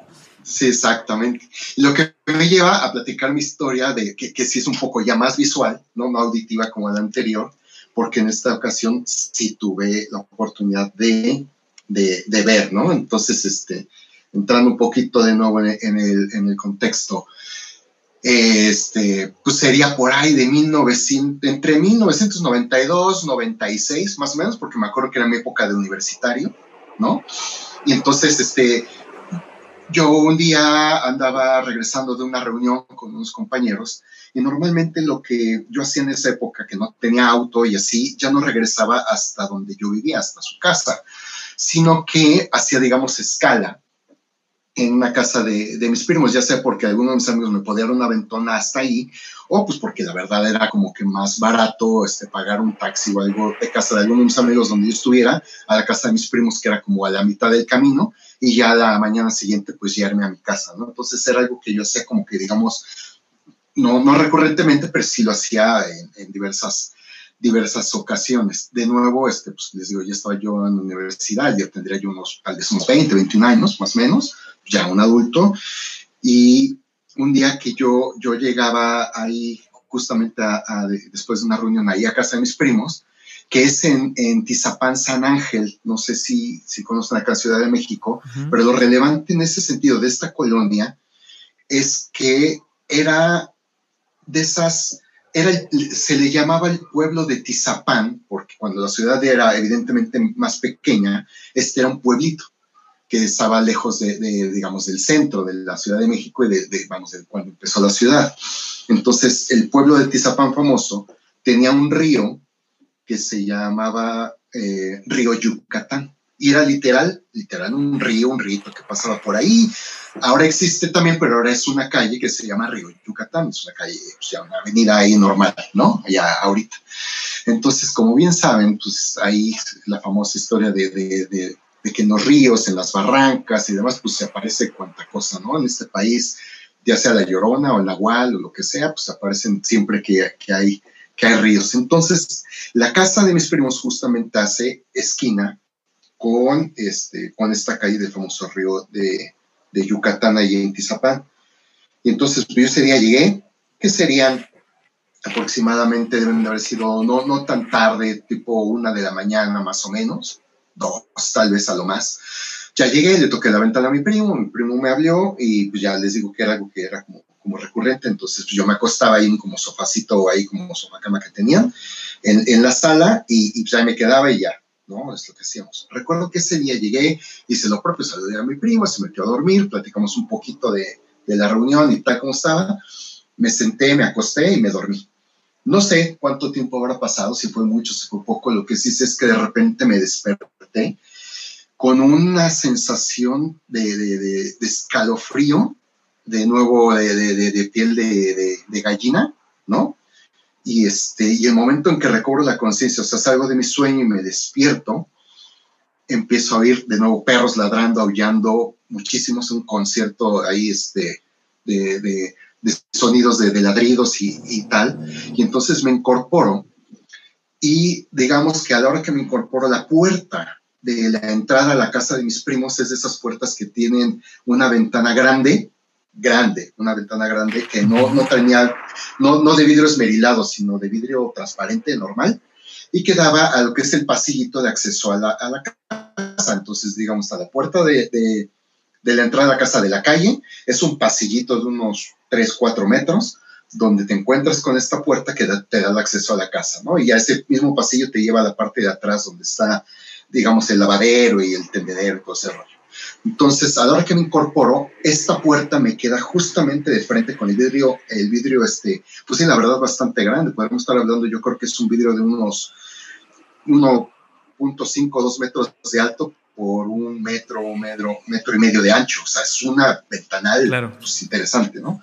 Entonces justo me, me, me, despierto, me incorporo y me pongo, ¿qué onda con estos ruidos? Y en eso veo cómo pasa a través de ese vidrio, como caminando sobre el pasillito, yéndose, digamos, hacia la puerta de la, de la salida a la, a la entrada de la, de la calle, a una, voy a decirle mujer, porque la vi, era cabellos largos, negros, con una como, como vestido blanco. Imaginemos un vestido de novia, ¿no? Este, de, de, así, de blanco en ese sentido, un vestido como, como si de fiesta, como de novia, como algo por el estilo, ¿no? Eh, cabello negro largo, por eso digo que era una mujer, porque, vamos, no se veía una camisa, una playera, se veía un vestido y cabellos largos negros, y, cruza enfrente del, del, este, del vidrio este, y yo estaba, yo tenía, no sé, 30, 20 segundos incorporado, pues, pues escuchando los ruidos raros, cuando lo, la, la, veo pasar de una forma no rápida, pero tampoco así como pasó muy lento, sino como una forma así como, pues digamos, normal, como si alguien que caminara normal pasa por ahí. Y sería espacio de dos, tres segundos tal vez en que le pierdo la pista visualmente de, de, de que pasa y la veo y sigue. Y, pero bueno, fueron pocos segundos, evidentemente, pero suficientes para yo poder verla claramente, este, pues, que pasó esta, esta silueta, esta, esta figura por ahí. Como comentaba este Dante y Gabriela, no se veía un ser transparente, digamos, o como que estuviera como volando algo por el estilo, sino se veía alguien que, que, que tenía físicamente una forma este, este, fuerte, fija, ¿no? Volumétrica. Pasaba, vol, volumétrica. Ocupaba un espacio, ¿no? Exactamente, exactamente. No, si no era así como que un transparente, sino no, no, volumétrica y clara, claramente ahí, ahí la figura. No brillaba ni nada por el estilo, simple y sencillamente, pues al ser de noche y era este, un vestido blanco sobre cabellos negros, se identificaba pues muy, muy, muy claro, o sea, era, era muy clara. Aparte, la puerta esta que les cuento estaba no más de tres metros de mí. O sea, entras y normalmente entras en las casas y está la sala. Entonces, ahí en ese espacio es donde yo... yo ¿Y qué hora era, Bernardo? Recuerdo de nuevo. Perdón, no sé si Yo creo que debe de haber sido, debe de haber sido entre, yo llegaría ahí tipo entre una a dos, platiqué unos minutos con mi primo, nada más, y yo me quedé dormido y desperté. No sé cuánto tiempo me tardé en despertar. Yo calculo que debe haber sido entre 2, 3 de la mañana, más o menos. Que, ok, curiosamente, que, perdón que te interrumpa, por eso te quería preguntar que todos los, casi todos los fenómenos son de noche y en ciertas horas. De hecho, encontré en Google que a las 3 de la mañana está considerada como o denominada como la hora del diablo, donde la, la concentración de energías no es porque sean energías malas, sino la concentración de energías es cuando lo voy a llamar de una forma coloquial, salen a pasear. Entonces me hace mucho sentido lo que me estás diciendo. Ok, perdón, continúa. Sí, más o menos, yo, yo estoy casi seguro que será, será más o menos por esa hora. De nuevo, este, mi primer instinto fue levantarme, abrir la puerta y asomarme al pasillo para ver si seguía por ahí este, la, la, esta figura, esta situación que vi, o incluso si era, no sé, mi tía o alguien, ¿no? Claro. un poco probable esa hora, pero Exacto. bueno. Sí, para, para comprobar solamente levanté, si lo habías visto o no. Exactamente, de nuevo me, me, levanté con toda la intención de hacerlo y de nuevo este, el miedo, porque los perros seguían aullando y así, me explico, o sea, eso no paró, no, no, no es que vi la silueta y se detuvo, no, no, todo, todo el, el, el ambiente seguía en ese sentido, ¿no? Yo seguía con el escalofrío, yo seguía sudando frío y este, temblando y la piel de gallina, ya sabes, y el cuello en chino y todo. O sea, sí. Entonces, de nuevo el miedo se hizo presa de, de mí, mi cobardía pudo más que mi, que mi intención y mi, mi, mi intención investigadora y pues no abrí la puerta. Claro. Lo que hice fue correr con mi miedo hacia el cuarto de mi primo y decirle, hazte para allá. Hazte no, para como allá. que hazte para allá. Le dije, hazte para allá, porque acabo de ver esto y esto y esto, y, pero ni en drogas me quedo, me quedo en la sala. Claro. Pues ya, pues muy a su, muy a, muy a su pesar lo hizo. Este, ahí como que nos medio acomodamos un poco, digo, y este, ya, nos dormimos. A la mañana siguiente que yo estaba almorzando, justamente este, estaba platicando a, mis otros dos primos, lo que me había pes- pasado, mi tía sobreoyó un poco la conversación y se quedó bien, se me quedó viendo así fijamente como, como tía, ¿no? Como la tía que dice, ah, mi sobrino acaba de decir algo interesante y le pongo atención. Y se me queda viendo y me dice, ¿cuándo la viste? ¿Cuándo pasó eso? Le dije, no, pues ayer, así, así, así. Y alguien más me volvió a explicar el, el detalle un poco y me dice, ah, sí, yo la veo seguido. Pero Ok. qué raro, porque Ah, bueno. fuera, fuera de mí, eres el único que, que me ha dicho que la ha visto aquí. Dice, pero yo la veo a cada rato. Dice, nada más que pues ya le dejé de perder como, co- la veo tan seguido, Ya y pasa tanto, y solo yo la había visto, que pues ya no pasa nada. Pero sí es así, así, así, más o menos de este tamaño y pasa por aquí. Todo el pasillo va y viene, va y viene, y yo la he visto muchas veces. Órale. Y yo me quedo Órale. así de, oye tía, y pues, muchas gracias por el heads up, ¿no? Me hubieras dicho un día desde antes y ya no vengo. De- como dice Emilio, pues, si no querías que yo viniera aquí a preguntar a tu casa, ¿qué no me hubieras dicho? Y ya, no, no me hagas esto, porque sí me espanté muy feo, ¿no? Dice que curiosamente ninguno de mis tres primos la ha visto nunca, que yo soy el primero fuera de ella que le cuenta que la, que la vio a, a esta, a esta persona. Ahí intercambiaste, que- Pegue, Bernie. Intercambiaste pegue, papeles con tu suegra para, para la suegra anterior. Sí, para- donde tú le confirmabas a tu tía que ya la habías visto, ¿no? O sea, ahí hubo ese. Y, ahora- yo confirmé a mi tía, que pues casi casi decía, ah, bueno, pues qué bueno que me dices tía, eh, gracias. Sobra decir que pues cambié mi, cambié mi, mi modus operandi y ya no me quedé a dormir ahí con mis primos después de otras reuniones, ¿no? O sea, Igual chao, era la bye. otra, la del lote baldío que te andaba buscando todavía y traía sus perros. Te andaba echando los perros, mi querido Bernie. Sí, no, ser. No, no, Ok. quién sabe, pero bueno, y hay, hay varias historias ahí de, de, de, de eso. Y lo curioso es que en mis dos historias tuve confirmación Claro. De- sí, sí, de otra de persona. que lo que yo vi, alguien más también lo, lo, lo vio. O sea, que loco, loco, loco no estás, No mi estás, querido Bernie. No, Exactamente. no, no, no. Ok, muy bien. Gracias por compartirla. Dante, ¿estás ahí? Sí, sí, aquí estoy. Ok, es que te ves El internet de las montañas está fallando. Sí, es que no, por está eso por, fallando, por- me, sa- me saca de repente, pero ya por regresé. vivir, por vivir donde vive Heidi, ya ves. Este, a ver, cuéntanos, cuéntanos un poco de, de tu otra experiencia, este, la que tú quieras. Si no van a pensar que yo le estoy dando un guion como el productor de la señorita Laura o algo así. A ver, cuéntanos la historia que tú quieras. No, no, ¿qué pasó? ¿Qué pasó? Fíjate que, bueno, de, de- de que estuve hablando contigo, empecé a recordar muchas historias que me han pasado. Ok. Pero, este, me pasó algo parecido a Gabriela. No sé por qué tengo el nombre de Mariana. ¿También es Mariana? No. No, le cambiaste no, nombre. solo Gabriela. No sé por qué se me viene el nombre de Mariana, pero bueno. Se llama la Este- niña que se aparece en su casa. No, no es cierto, no sé. Ah, ya. Capaz sí, ¿eh? No sabe. Le vamos a poner, en vez de Jac- Jacinto, aquí es. Mariana. Va a ser Mariana. ¿Qué claro. tal? no. No, Ya está está. bien. Fíjate que cuando estaba yo en Nogales, Sonora, fallece mi mamá. Y ya no dio tiempo de llegar, no. En Nogales hay un aeropuerto, pero es solamente para avionetas, no es, no es de vuelos comerciales. Me tuve que trasladar a Hermosillo, Sonora. Ya no agarré avión para el último vuelo y me vine al día siguiente. Llegué, bueno, ya estuve aquí en el, en la ceremonia de los funerales y esa, esas ondas. Y ya este, me regresé a, a, este, a Nogales, ¿no? A los ocho días me regresé, que regresar a trabajar. Y ya este, llegando me mandan a trabajar. Y salgo de trabajar y salí muy cansado, aparte triste y bueno, con el dolor de la del desapego y la... Y bueno, que se fue tu mamá, ¿no? Y me quedo dormido en el departamento que vivía yo y empiezo a soñar a mi mamá.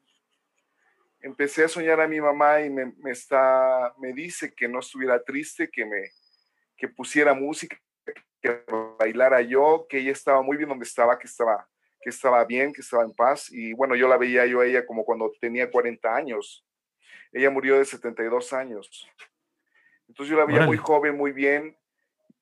Y bueno, fue como una, una inyección para, o una sanación de lo que me, ese sueño, ¿no?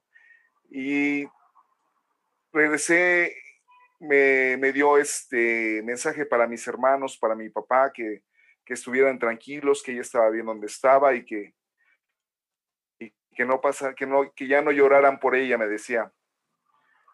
Entonces yo al despertar, este, me voy a un internet, bajo música y empiezo a poner música y empiezo a, levantar el ánimo, ¿no? O, a dejar la tristeza, a convivir con, con que mi mamá no estaba en este plano, pero al final nos acompañaba, ¿no? O nos acompaña. Les platiqué a mis hermanos y a mi papá y bueno, se, se tranquilizaron. Y como ellos siempre han sabido que pasan de esas ondas raras, pues bueno, me creyeron y ya este y esa es una historia que me parece parecida a la de Gabriela de Gaby sí claro a, tener un cierre a tener esta este último contacto en el que en el que eh, la, persona te tranquiliza, eh, te, da esta oportunidad de verla por última vez, de verla bien, de, decir, bueno, no llegué a tiempo, pero sí hubo este, esta reconexión, ¿no? Es, es, es este, muy interesante ese tipo de, de experiencias. Gracias. Y luego este, un compañero no me había visto ahí en Nogales. Me dice, Dante, ¿dónde estabas? Ya le platiqué lo que había pasado. Y me dice, ¿sabes qué? Este, léete este libro. Eh, es un libro que se llama Francesco, Una vida entre el cielo y la tierra. Buenísimo. Me ayudó demasiado. Y, este, y me lo puse a leer, me lo chuté en una semana el libro. Y habla, habla algo parecido, ¿no? Cuando cuando la gente fallece o cambia de dimensión o trasciende, como le llamamos algunos. Ok. Ok, ¿y ya en alguna otra ocasión has tenido alguna otra comunicación, vínculo con ella? Eh, sí, hace em, mi mamá fallece en el, en el 90 en el 2006, mi papá en el 2012 hace poco, hace como unos 15 días, no más, como un mes, soñé a ellos juntos que me venían a ver. Y bueno, lo que tuve en ese sueño me decían que estaba bien lo que estaba haciendo, que siguiera adelante y que no decayera. Y, y otra vez el impulso, ¿no? la motivación hacia arriba. Órale, qué padre. Eso está, eso está muy bien. Eh, eh, ¿Nos repites el libro? Porque eso puede ser útil para alguien que esté transitando por una situación similar. Sí, exacto. Sí, sí, puede. Es, se llama Francesco, Una vida entre el cielo y la tierra. La autora, no me acuerdo en el momento, es una, una argentina. Es está muy bien el libro. Parece que te, lo está, te está pasando a ti lo que le estás leyendo. Ok, perfecto. Muchas gracias, Dante. Gracias por compartir estas experiencias y situaciones tan personales y hacerlas públicas, ¿no? Eh, vamos a regresar con, con Gaby. Este, el libro es de Johanna García. Johanna García. Perfecto. Ándale, ándale. Perfecto. Ok, Gaby, eh, ¿nos quieres compartir la otra historia que me comentaste antes de hacer esta grabación? Eh, que se asocia con la cartera. Claro que sí, claro que sí. Eh, justamente también muy, muy similar a lo que nos comenta eh, Dante. Cuando mi papá fallece, bueno, yo no estuve presente y llego entonces a Jalapa y me recibe mi hermano. Mi hermano estaba en la casa de mis papás y me da la cartera de mi papá, obviamente las pertenencias, ¿no? Que a unos nos dan eh, cuando fallecen en el hospital, entonces mi, mi, hermano me da la cartera y entonces yo abro la cartera y me doy cuenta que, pues que en la cartera mi papá tenía sus tarjetas y 520 pesos. Con un billete de 500 y 20 pesos fue todo lo que dejó mi papá.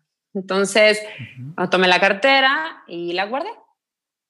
Pero fue muy curioso porque a partir de, de ahí empecé a soñarlo. Entonces mi papá me abría la cartera en el sueño y me decía, oye Gabriela, ¿sabes qué? Me falta dinero. Alguien tomó dinero, yo aquí en esta cartera tenía 720 pesos y aquí hay 520, me faltan 200, alguien tomó mi dinero. Bueno, pero ¿quién va a tomar el dinero? Yo decía que estoy soñando, apenas tiene unas horas, unos días que falleció mi papá, ¿no? Entonces era como recurrente el sueño.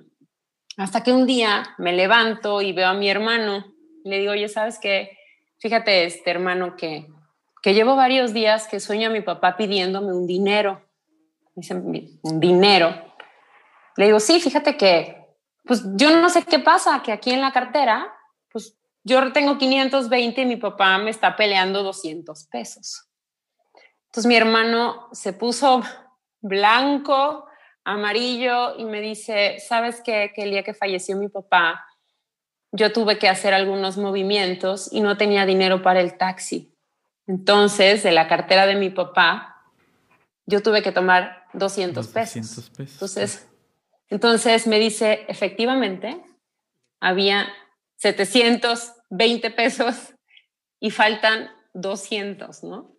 Entonces dije, ok, no había manera en realidad que yo supiera que faltaban 200 ni nada, porque a mí la cartera me la dio mi hermano y me dijo, aquí está. Yo la abrí nada más pues por recuerdos, ¿no? Y por, por nostalgia de ver qué había, ¿no? Entonces, ¿cuál era mi sorpresa? Que efectivamente le faltaban a mi papá este, 200 pesos en su cartera, ¿no? Y que bueno, los había tenido que tomar mi hermano, mi hermano en esa época era muy joven, muy, muy chico, y pues no tenía, ¿no? Así como voy y agarro, ¿no? No lo hizo con, con saña, simplemente los necesitaba para hacer los movimientos que, que fuesen necesarios, ¿no? Entonces, bueno, ahí andaba mi, mi papá. ¿Tu papá sabía, tu papá sabía de, de, esta sensibilidad que tenías? O sea, ¿tú lo habías platicado antes con él? No. La verdad es que no. Eh, con muy poquitas personas de, de la familia, porque, no sé, siempre me, daba como pena, ¿no? Que me fueran a decir, ay, Gabriela, la, la dramática o la, la, que inventa, ¿no? Entonces, y bueno, la verdad es que sí soy dramática, eso sí es cierto, se, se me da muy bien, pero pero realmente es que no lo, no lo comenté pues con nadie, ¿no? Algunas veces ya eh, más adelante con mi mamá o con, con alguna de mis tías que sí, eh, pues congeniábamos con esto, ¿no? Pero no, la verdad es que con mi papá, con mi papá no, nunca lo, nunca lo comenté. La, pregunta era porque eh, a lo mejor él sabía que tú eras el, el lugar donde podía hacer el reclamo precisamente, ¿no? No, curioso.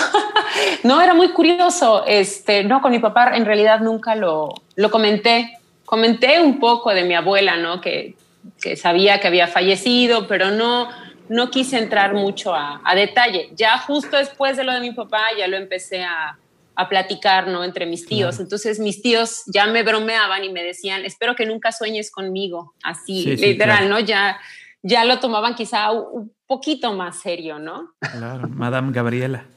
¿no? O sea, sí. Sí, no, es que eh, necesitas una sensibilidad, porque además sí, claro, yo creo que no es que seas dramática, lo que pasa es que la sensibilidad que tú tienes como artista, artista que eres, pues implica el que, el que de alguna forma estés más conectada con esas cuestiones sensibles, ¿no, Gaby? Sí es, totalmente. Creo que se salió Gaby. No, aquí estoy, ah, claro. Claro que sí. Eh, digo, por último, una, una, de las últimas cosas, yo les platicaba un poco de la ópera de Carmen también, eh, que, que, bueno, mi papá me la enseñó y crecí con Carmen, pero fue por mi papá. Entonces, mi papá fallece mientras estoy haciendo justamente Carmen, Carmen, con el coro, es un montaje del coro, y luego me voy a estudiar a Bélgica. Y yo siempre dije, odio a Carmen, no quiero volver a saber nada de esta ópera. Yo no la quiero hacer, no me interesa, no nada, ¿no? Entonces, es muy curioso porque entonces mi maestra ese año decide poner Carmen. claro. Entonces, me da el área de las cartas, que es una de las áreas más tremendas que tiene esta mujer, donde ella se da cuenta que se va a morir y que con el destino no puede hacer nada, ¿no? Ella las está leyendo, entonces mientras empieza a leer las cartas, se empieza a dar cuenta que la van a matar, todo, ella se da cuenta de todo. Entonces empezamos a hacer el montaje y, este, y hacemos esta, esta área ahí en, la casa de la maestra. Y entonces empiezo a cantar y justamente con una parte donde dice, eh, empieza a decir que las cartas están echadas y que así es la suerte, ¿no? Entonces, en ese momento se apaga la luz, pero es un apagón tremendo, estaba yo cantando y se apaga la luz. Y entonces cuando tiro la última carta y dice, pero no importa cuántas veces vuelvas a tirar la carta, lo que está dicho es lo que va a ser. En ese momento veo una sombra y se prende la luz, pero fue impresionante para mí. Digo, nunca entendí qué pasó, pero algo dije, ok, está bien, ya no te voy a odiar, personaje, y, voy a hacer las paces contigo, ¿no? O sea, fue un apagón tremendo, se fue la luz solamente en esa casa, no se fue la luz en otro lado toda la luz. Y al mismo momento ahí se vuelve a prender. Entonces, no sé, es por eso insisto, son esas conexiones que de repente uno no entiende con ciertas cosas, ¿no? Así es, sí, justamente por eso hablábamos de lo paranormal, no como algo extraño, sino son vivencias que puedan estar en un, en un camino alterno o al margen de un campo de experiencias que el común de la gente vivimos, ¿no? No se trata de invenciones o alucinaciones. Esta, hipersensibilidad que muchos no tenemos, eh, ¿no? O sea, que, tienen oídos de niño artillero, o sea, no, o sea, no oyes nada, ¿no? No ves nada de lo que pasa. Es más, no ves ni a los vivos cuando vas caminando en la calle. Pues, no, bueno, es que tú vas a ver el más insensible, ¿no? O sea, ¿no? Sí, en serio, digo, si, si tú vas caminando por la calle y no te fijaste ni siquiera que el vecino se compró coche nuevo, que pintaron la casa, que, este, que, que, el, que el perro de junto está rapado, o sea, todo ese tipo de cosas que, que, que no las ves, pues menos vas a poder ver algo que no está en este plano. Pues no. no yo no veo ni una ni otra. O sea, he tenido alguna experiencia contada con gotero, porque como dice Bernardo, yo creo que sí, yo no tengo esa fortaleza y la vez que, viví algo, la verdad es que sí me temblaron hasta los dientes. yo, yo iría a cobrar ese café todavía. Calla boca. Ok. Ok, ¿algo más, Gaby? ¿Algo que nos quieras compartir antes de pasar con Bernardo? Creo, que por el momento son las que tengo más frescas, a menos que se me haya olvidado alguna. Usted me, este, recuerda por ahí. Para los que no saben la referencia, escuchen el primer capítulo de Paranormal y ahí van a ver por qué a Emilio le deben un café. Exactamente. Por favor, escuchen. Perfecto. Ok, perfecto. Ok, entonces, por ahí hay un sonido que no identifico. No, sé. si es la persona que me debe el café. Eso a puede ver, ser. Es es Bernardo, ¿estás ahí? Sí, acá estoy, Emilio, pero ese ruido me parece que es un camión que está pasando en otro lado. Acá no, porque yo tengo, tenía silenciado el No, era, era, este, era Dante que tenía por ahí ruidos. Ok, ah, bueno, entonces, a ver, platícanos otra experiencia, porque ya antes de, ir cerrando, este, que es, para mí justo está muy interesante todo lo que nos comparten. A ver, Bernie, cuéntanos. Pues sí, ahorita que Paco platicaba un poquito de su de su situación, de su, una experiencia que tuvo por ahí su, su, mamá, su abuela. Acá también eh, me hizo recordar una que, que ya no recordaba, eh, a nosotros lo que nos pasó, y digo nosotros porque estaba, o toda mi familia, incluso estaban un par de primos, me acuerdo ese día en casa, eh, adolescentes, estamos adolescentes, estamos aquí en casa, no sé, jugando, viendo tele, algo por el estilo, y oímos clarito clarito, como si alguien hubiera entrado a la cocina, hubiera tomado la, bandeja esta del escurridor de los trastes y lo hubiera aventado al suelo.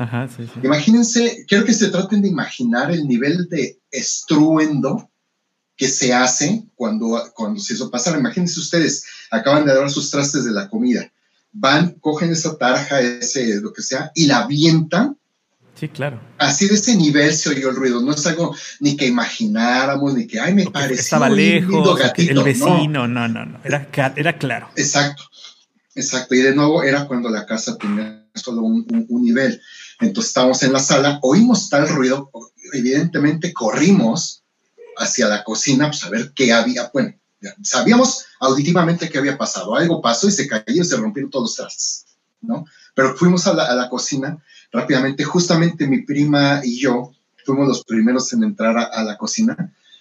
No había, todos los trastes estaban, digamos, en su lugar, este, lavados en, el, este, en el escurridor, salvo uno que era una, una como ollita que, que, usaba mi mamá mucho para pues, calentar el té y así.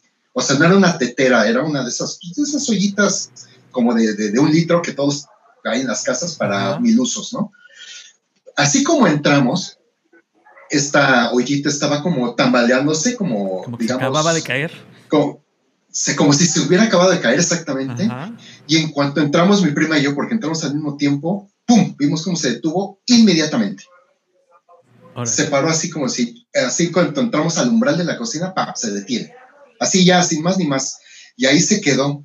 Y ya atrás de nosotros ya venía, este, no sé, mi hermano, tal vez mi estaba mi otro primo ahí también, ¿no? no me acuerdo quién es más.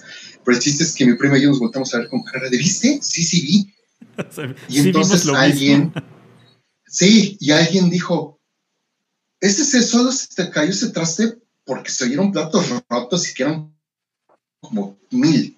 Y nosotros dijimos, sí, solo este. Y ahí mismo les comentamos, pero estaba como bailando y en cuanto entramos se paró un seco. ¿no? Y así como que, igual que, que tus toppers, este, Paco, ¿no? Pero pues así un poquito muy similar ese, ese, ese tema. Y finalmente tengo otra que es así como muy rápida, muy auditiva también, pero muy curiosa porque tiene, tiene un tinte bien interesante. Yo, este, como me imagino que muchos, este, eh, era una ocasión, era un sábado, me acuerdo, yo me metía a, a bañar este, porque iba a salir a una reunión con mis primos. Entonces me meto a bañar, evidentemente por, lo menciono porque no estoy hablando que fuera a las 3 de la mañana, ¿no? Ni tan tarde, ni nada. Ah, paréntesis, esto de, la, de los trastes debe haber sido 6, 7 de la tarde también, ¿eh? No, no, no más tarde. Por ahí de 6, 7 de la tarde también sería esta, esta, esta cuestión que les, que les platico. Entonces, yo tenía la costumbre de, de cuando me metía a bañar, dejaba un disco o un cassette todavía de la vieja guardia, ¿no? De los cassettes este, de música, y, prendía mi estéreo y me metía a bañar. Este, sobre todo cuando estaba yo solo, que era el caso. No había nadie en casa, mis papás y mi hermano habían salido, no estaban en casa, habían ido al súper algo por el estilo. Yo me quedé porque yo me iba a bañar porque tenía una reunión. Entonces pongo mi música, me meto a bañar y estaba pues, eh, bañándome cuando de repente mi música se detiene. ¿No? Entonces, ya cuando se detiene, ah, lo primero que pensé y grité, ¿no? Fue Sí, lo primero que grité, porque grité molesto, ¿no? Fue así de, ay, Héctor, mi hermano se llama Héctor, ¿no? Ay, Héctor, ya sabes que me gusta, ¿por qué quitas mi música? Esa es que me gusta tenerla, algo por el estilo, ¿no? como reclamándole, ya saben, en, la, travesura de mi hermano de, ah, mi hermano se está bañando, puso su música, ya llegamos, pum, se la quito. Como todos los hermanos en, esa, en, en esas, cuando somos unos adolescentes. Un Paco cualquiera de la vida, ¿no? Sí, Paco cualquiera de la vida. Yo lo hubiera cambiado. Y, y, no era, no era la, la, primera vez que lo hacía, ¿no? Y entonces como que sabía que me molestaba y pues lo hacía. Entonces, en ese entonces grité, pero normalmente me contestaba, me decía, pues ya, ya llegamos, algo por el estilo, ¿no? En esta ocasión, pues nada, ¿no? Pues ya, me quedo con mi coraje, me termino de bañar, me, eh, recuerdo que salgo de bañarme y voy al estéreo, pues ahora sí yo también para molestar, a volver a poner mi música, ¿no? En lo que me cambiaba. Pero ¿cuál es mi sorpresa? Que pues no había llegado nadie. O sea, no estaba mi hermano, no estaba mi papá, no estaba mi mamá, no había nadie en la casa y vi, eh, me acerco al estéreo y curiosamente, eh, digamos que no estaba apagado, el estéreo estaba prendido, pero estaba la tecla de pausa bajada. No sé si se acuerdan de esos estéreos que tenían como que el, tocadisco. Sí, que no se pudo haber y de un lado un cassette. Ah, ah, exacto, porque eran duras, ¿no? ¿Se acuerdan? O sea, eran de esas. Eran mecánicas. Touch de digitales. Era, tenías que picarle con fuerza. mecánicas, claro. Entonces, exacto. Mi cassette estaba pausado. Alguien lo pausó. A lo mejor estaba muy feo Y era con esas mecánicas. no le pues era rock seguramente, ah, porque es lo que yo escucho. No le gustó. No le gustó Total que sí me quedé con cara de. Me quedé, me quedé con cara de wow, esto sí está muy raro porque se necesita fuerza para quitar. Hubiera entendido, se desconectó, se fue la luz, se, reventó la cinta, se atoró, exacto. Se, reventó la cinta, se atoró y, algo, pero pues no. Total que si me hizo muy raro, me acuerdo, pensé. Y, pues le quité la pausa, ¿no? Le quité la pausa, siguió la música y yo me fui a, cambiar. de nuevo era la época en que la casa era solo de un nivel, entonces estamos hablando que era un recorrido de dos, tres metros de, del baño a la sala donde estaba el estéreo y de la sala a mi cuarto, que pues ahí estaba todo bien cerquita. Sí, claro. Me estoy cambiando, vuelve a detenerse la música, se vuelve a parar, pero ahora escucho que me hablan. Ah, caray. me dice, dice, Bernardo. Y yo oía que el grito o la llamada venía como de la cocina. Y yo, pues, ¿qué? ¿No? Contestando, ¿no? Yo en mi cuarto cerrado cambiándome. Yo, ¿qué? ¿Qué pasó? O algo así dije, ¿no? Bernardo, ven. Y yo, ya sabes, ay, güey. Este, todavía estaba medio cambiando. ¿Identificabas la voz? Es, es, muy curioso porque recuerdo eh, en ese momento y recuerdo ahora que lo estoy pensando y, me acordé de esta después de platicar contigo el fin de semana, Emilio, de, de este tema. Y, y, lo que les puedo decir es que era una voz que yo, se me hizo familiar, ¿Sí? pero no pude identificar quién era. O sea, sí, sí la era una voz masculina. Era una voz masculina, se me hizo conocida, se me hizo familiar la voz, pero no te puedo decir ahorita ah, era mi abuelito o era mi tío o no. El chiste es que me salgo del cuarto, voy a la cocina y ¿qué pasa, no? Llego en la cocina, obviamente no había nadie. Y yo, qué raro. Y entonces oigo que me llaman de nuevo. Bernardo, que vengas. Sí, Bernardo, que vengas. Ah, caray. Pero ahora como si estuviera en mi cuarto, de donde yo justo acababa de venir. ¿no? Digamos que la zona, de zona, no sé, este, ¿qué, qué puede ser? Sur a norte de la casa, digamos. Del ala, ala sur o el ala norte, ¿no? Sí, exactamente, de la mansión, ¿no? Entonces, este, pues ya cuando me vuelve a hablar, me regreso al, al, al, cuarto, pero ya, ya a estas alturas yo ya venía temblando, ¿no? Porque paso en el trayecto por donde está la, el estéreo y otra vez estaba la tecla de pausa abajo. No la de stop, no la, la, de pausa abajo otra vez. Y entonces fue cuando ya dije, wow, esto sí ya no está. Y entonces me acuerdo que estoy en ese trayecto ya cuando me, me vuelven a llamar fueron tres veces. Bernardo, que vengas. Y yo, ahí sí ya fue cuando dije, ok, esto ya es too much. Ya, ya estaba yo franca, en franco espanto, literal. Y, y, me acuerdo que fui al teléfono, le hablé a mi primo con el que yo iba a salir, este, vivía, bueno, somos vecinos todavía, vive, vive al lado, y le hablé, le dije, oye, este, seguramente le dije, oye, güey, no, no sé si se puede decir groserías, pero le dije, le dije, oye, güey, necesito que vengas, pero ya me está pasando esto, esto y esto, y estoy a medio vestir, güey. Porfa, vente, acompáñame. Ah, estás loco, que nos quedó. No, es en serio, güey, de verdad, ven, acompáñame, porfa. Pues ya dice, ay, voy, ábreme. Entonces, en lo que colgué, yo literal me acuerdo que traía todavía la toalla, digamos, en la cintura, me puse lo primero que fue una chamarra, un suéter, un algo para salir a abrir. Ajá. Le salgo a abrir y ya estaba él. Y me dice, ¿qué? ¿Qué, qué pasó ya? En lo que le, le, dije, ¿sabes qué? Quédate aquí en lo que me he visto. Este, y todo, y te voy platicando. En lo que me vestía a velocidad, nivel flash. Claro. Este, eh, le conté rápidamente cómo estuvo, cómo estuvo el asunto, más o menos. Me terminé de vestir todo. Mis papás seguían sin llegar ni nada. Y entonces agarré ya, terminé, me salí le dije, ¿sabes qué? Vámonos. Dije, vámonos, este, yo me voy a, vamos a tu casa, me, voy a tu casa en lo que, en lo que llegan mis papás o alguien en la casa, porque yo aquí ya no, no me quedo solo y pues, te, ibas a arreglar tú también para irnos a la fiesta, yo me iba a, la fiesta con él. Y así literal, eh, me acuerdo que dejé luces prendidas, ya finalmente yo le puse stop al cassette y apagué el estéreo, ¿no? Y lo saqué, dije, yo no quiero ahorita estar oyendo que hay música cuando esté en casa de mi primo. Claro eh, me acuerdo que apagué el estéreo, quité el cassette, le puse stop todo el rollo, me salí y me fui con, con, con, él a su casa. Mientras él se arreglaba y se vestía, yo estaba esperando que llegara alguien en mi casa, de, de que rezaba mi papá, mi hermano y así. Le, pues, le platiqué a mi tía, a mis otros primos y demás, y pues así como que todos coincidieron que pues, a ellos no les habían hablado como tal, pero pues ya sabes, también empezamos a intercambiar como historias en ese sentido. Ya en algún momento mi primo terminó de arreglarse, todo el rollo era la hora de ir a la fiesta y pues con todo y miedo, pues sí, sí me fui a la fiesta y todo, pero ya cuando regresé, lo primero que me aseguré cuando entré fue que ya estuvieran mis papás, que ya estuviera mi hermano y que estuviera el estéreo apagado. Y ya con eso sí, me acuerdo claro. que llegué, yo dormía con mi hermano en la misma habitación en ese entonces, este, ya, me, ya vi que estaba ahí él y ya llegué y me dormí. y así termina esta, este como, como, como este, episodio, este porque en realidad muy, muy, muy, muy raro. A la fecha no identifico, no recuerdo de quién pudo haber sido esa voz, pero sí se me hizo como familiar. Sí.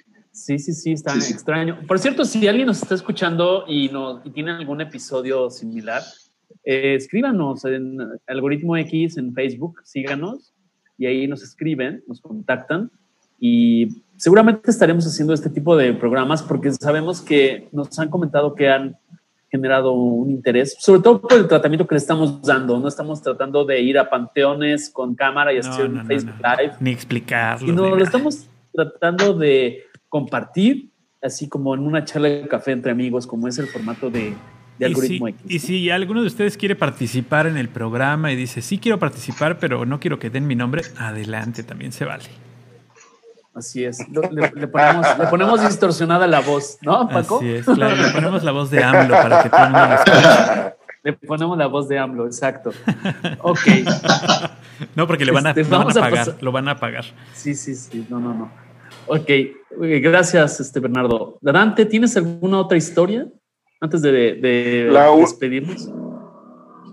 Sí, este, ya hablando más en confianza y encarrilado, este, el 28 de octubre de hace unos días, de este año, ¿me escuchan? Sí, claro, adelante. ¿Sí me escuchan? Sí, adelante. Espérame, Dante, espérame. Vamos a tratar de restablecerte porque no te estamos, eh, se está robotizando tu voz. Al menos yo así te percibo. Sí, todos, todos estamos en el mismo canal. ¿Verdad? Se está congelando. ¿Te puedes mover de área, Dante? Ve hacia la luz. No, no es cierto.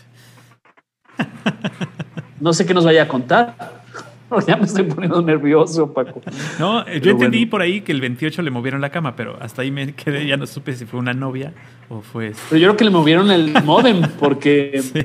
en, la, en, la, en, la, en, la, mudanza también se llevaron el modem y no se ha dado cuenta desde el 28. Algo pasó por ahí. Bueno. Ok. ahorita, a ver, ahorita regresamos con Dante. Inténtalo sin cámara, Dante. Inténtalo sin cámara. Este, a ver si te podemos escuchar. No, lo volvió a sacar. Bueno, no, Dante, este, pues, yo, yo, sí quiero agradecerle, quiero agradecerle ampliamente a Gabriela, a Bernardo y por supuesto a Dante, ahora que se vuelve a conectar, que hayan eh, querido compartir con nosotros, que hayan tomado este tiempo, porque lo más importante y lo más valioso siempre es el tiempo, y este, que abran sus, sus experiencias a este algoritmo X. De verdad, muchísimas gracias muchachos. Muchas gracias. Gaby, adelante. Muchísimas gracias a ustedes por compartir y también qué gusto conocer a Bernardo y a Dante también y, gracias también por compartir las, sus experiencias. Muchas gracias, Gaby. También un gustazo conocerte. A Dante, a, Paco, a Emilio, ya tengo, ya tengo el gusto. Este, y pues nada, muchas gracias por invitarme a ser partícipe de este tan, tan bonito tema y tan apasionante como es lo paranormal. Muy bien, pues gracias, Bernardo. A ver, déjame ver si Dante está ahí para despedirse. Dante, ¿ya regresaste? No. No. ¿No fue censura de algoritmo X? No, no, ¿Lo aclaramos? No fue censura. Algo pasó con su ancho de banda. O, bueno, vamos a suponer que eso fue lo que pasó. Ya después voy le voy a decir que me platique, ya les platico. Sí, porque nos dejó con el, con el, Jesús en la boca. Ahí está, ahí está. A ver, Dante, ya te escuchamos. Ya lo oí, ya oí su risa ya, ahora sí, cuéntanos, antes de despedirnos, Dante, nos dejaste con, con este, las uñas a medio comer. A ver. Que les decía ya encarrilado y eh, hablando de estos temas, pues bueno, el, 28 de octubre de, del mes pasado, hace unos días, de 2020, para este, en la madrugada del 29, fue un tipo como sueño o casi despierto o entre mitad y mitad que me movieron la cama. Me la movieron como que me despertaron, ¿no? Ya me, levanté, volteé a ver quién era, pero pues, está oscuro. Yo vi que estaba la luz y no había nadie. Me, volví a me volví a quedar dormido y en la y ese sí fue sueño en la calle venía mucha gente en la calle la calle está pavimentada, la que da aquí a la casa. Pues en el sueño no estaba pavimentada y venía mucha, venía mucha gente con antorchas, pero llenaban lo ancho de, la calle y era infinidad. No, no alcanzaba, o sea, hasta donde terminaba la calle venía la gente caminando. Ese fue el, el, sueño para amanecer 29. Órale. Y bueno, y bueno sentí que, que eran mis ancestros. Ok. Órale, qué interesante. Interesante, interesante. Un error de Matrix también puede ser. Tus ancestros en un error de Matrix o de plano, ¿no? Así es. O te venían a buscar. a lo mejor les debías algo. Se venía una turba enardecida a cobrar. no, pero venían, venían tranquilos. y ah, de cuenta que yo los veía de la puerta de la, de la casa y venían hacia arriba, bueno, hacia acá, ¿no? Pero no exactamente aquí a la casa, ¿no? Sí, sí. Era su camino. En ese camino, claro. Así es. Órale, qué padre. Bueno, pues ahí está. Te llevaron, te llevaron la luz también. Así es. Eso puede ser. Muy bien. Muchísimas gracias, gracias. Ya nos despedimos de Gaby, de Bernardo. No, gracias a ustedes. Encantado. Gracias. Encantado de que estén aquí. Este, gracias por escucharnos. Gracias, Paco. Gracias Emilio, gracias a ustedes de verdad por escuchar este programa. Y próximamente tendremos este, más de este tema porque bueno ha sido muy recurrido, muy, muy solicitado. Y si tienen ustedes alguna experiencia pues adelante a través de redes sociales. Nos pueden contactar y eh, ponerse de acuerdo con el productor de este programa que es Emilio Retif para que este, les dé sus guiones. No, no es cierto, es totalmente No, nomás no, no se me aparezca, nomás escríbanme, escríbanme por favor Sí, por favor. a mí sí me, no le hagan, no le hagan llegar ningún mensaje por ningún otro cuerpo astral, solamente por correo electrónico o por mensajería directa, porque si no me lo trauman aquí al muchacho.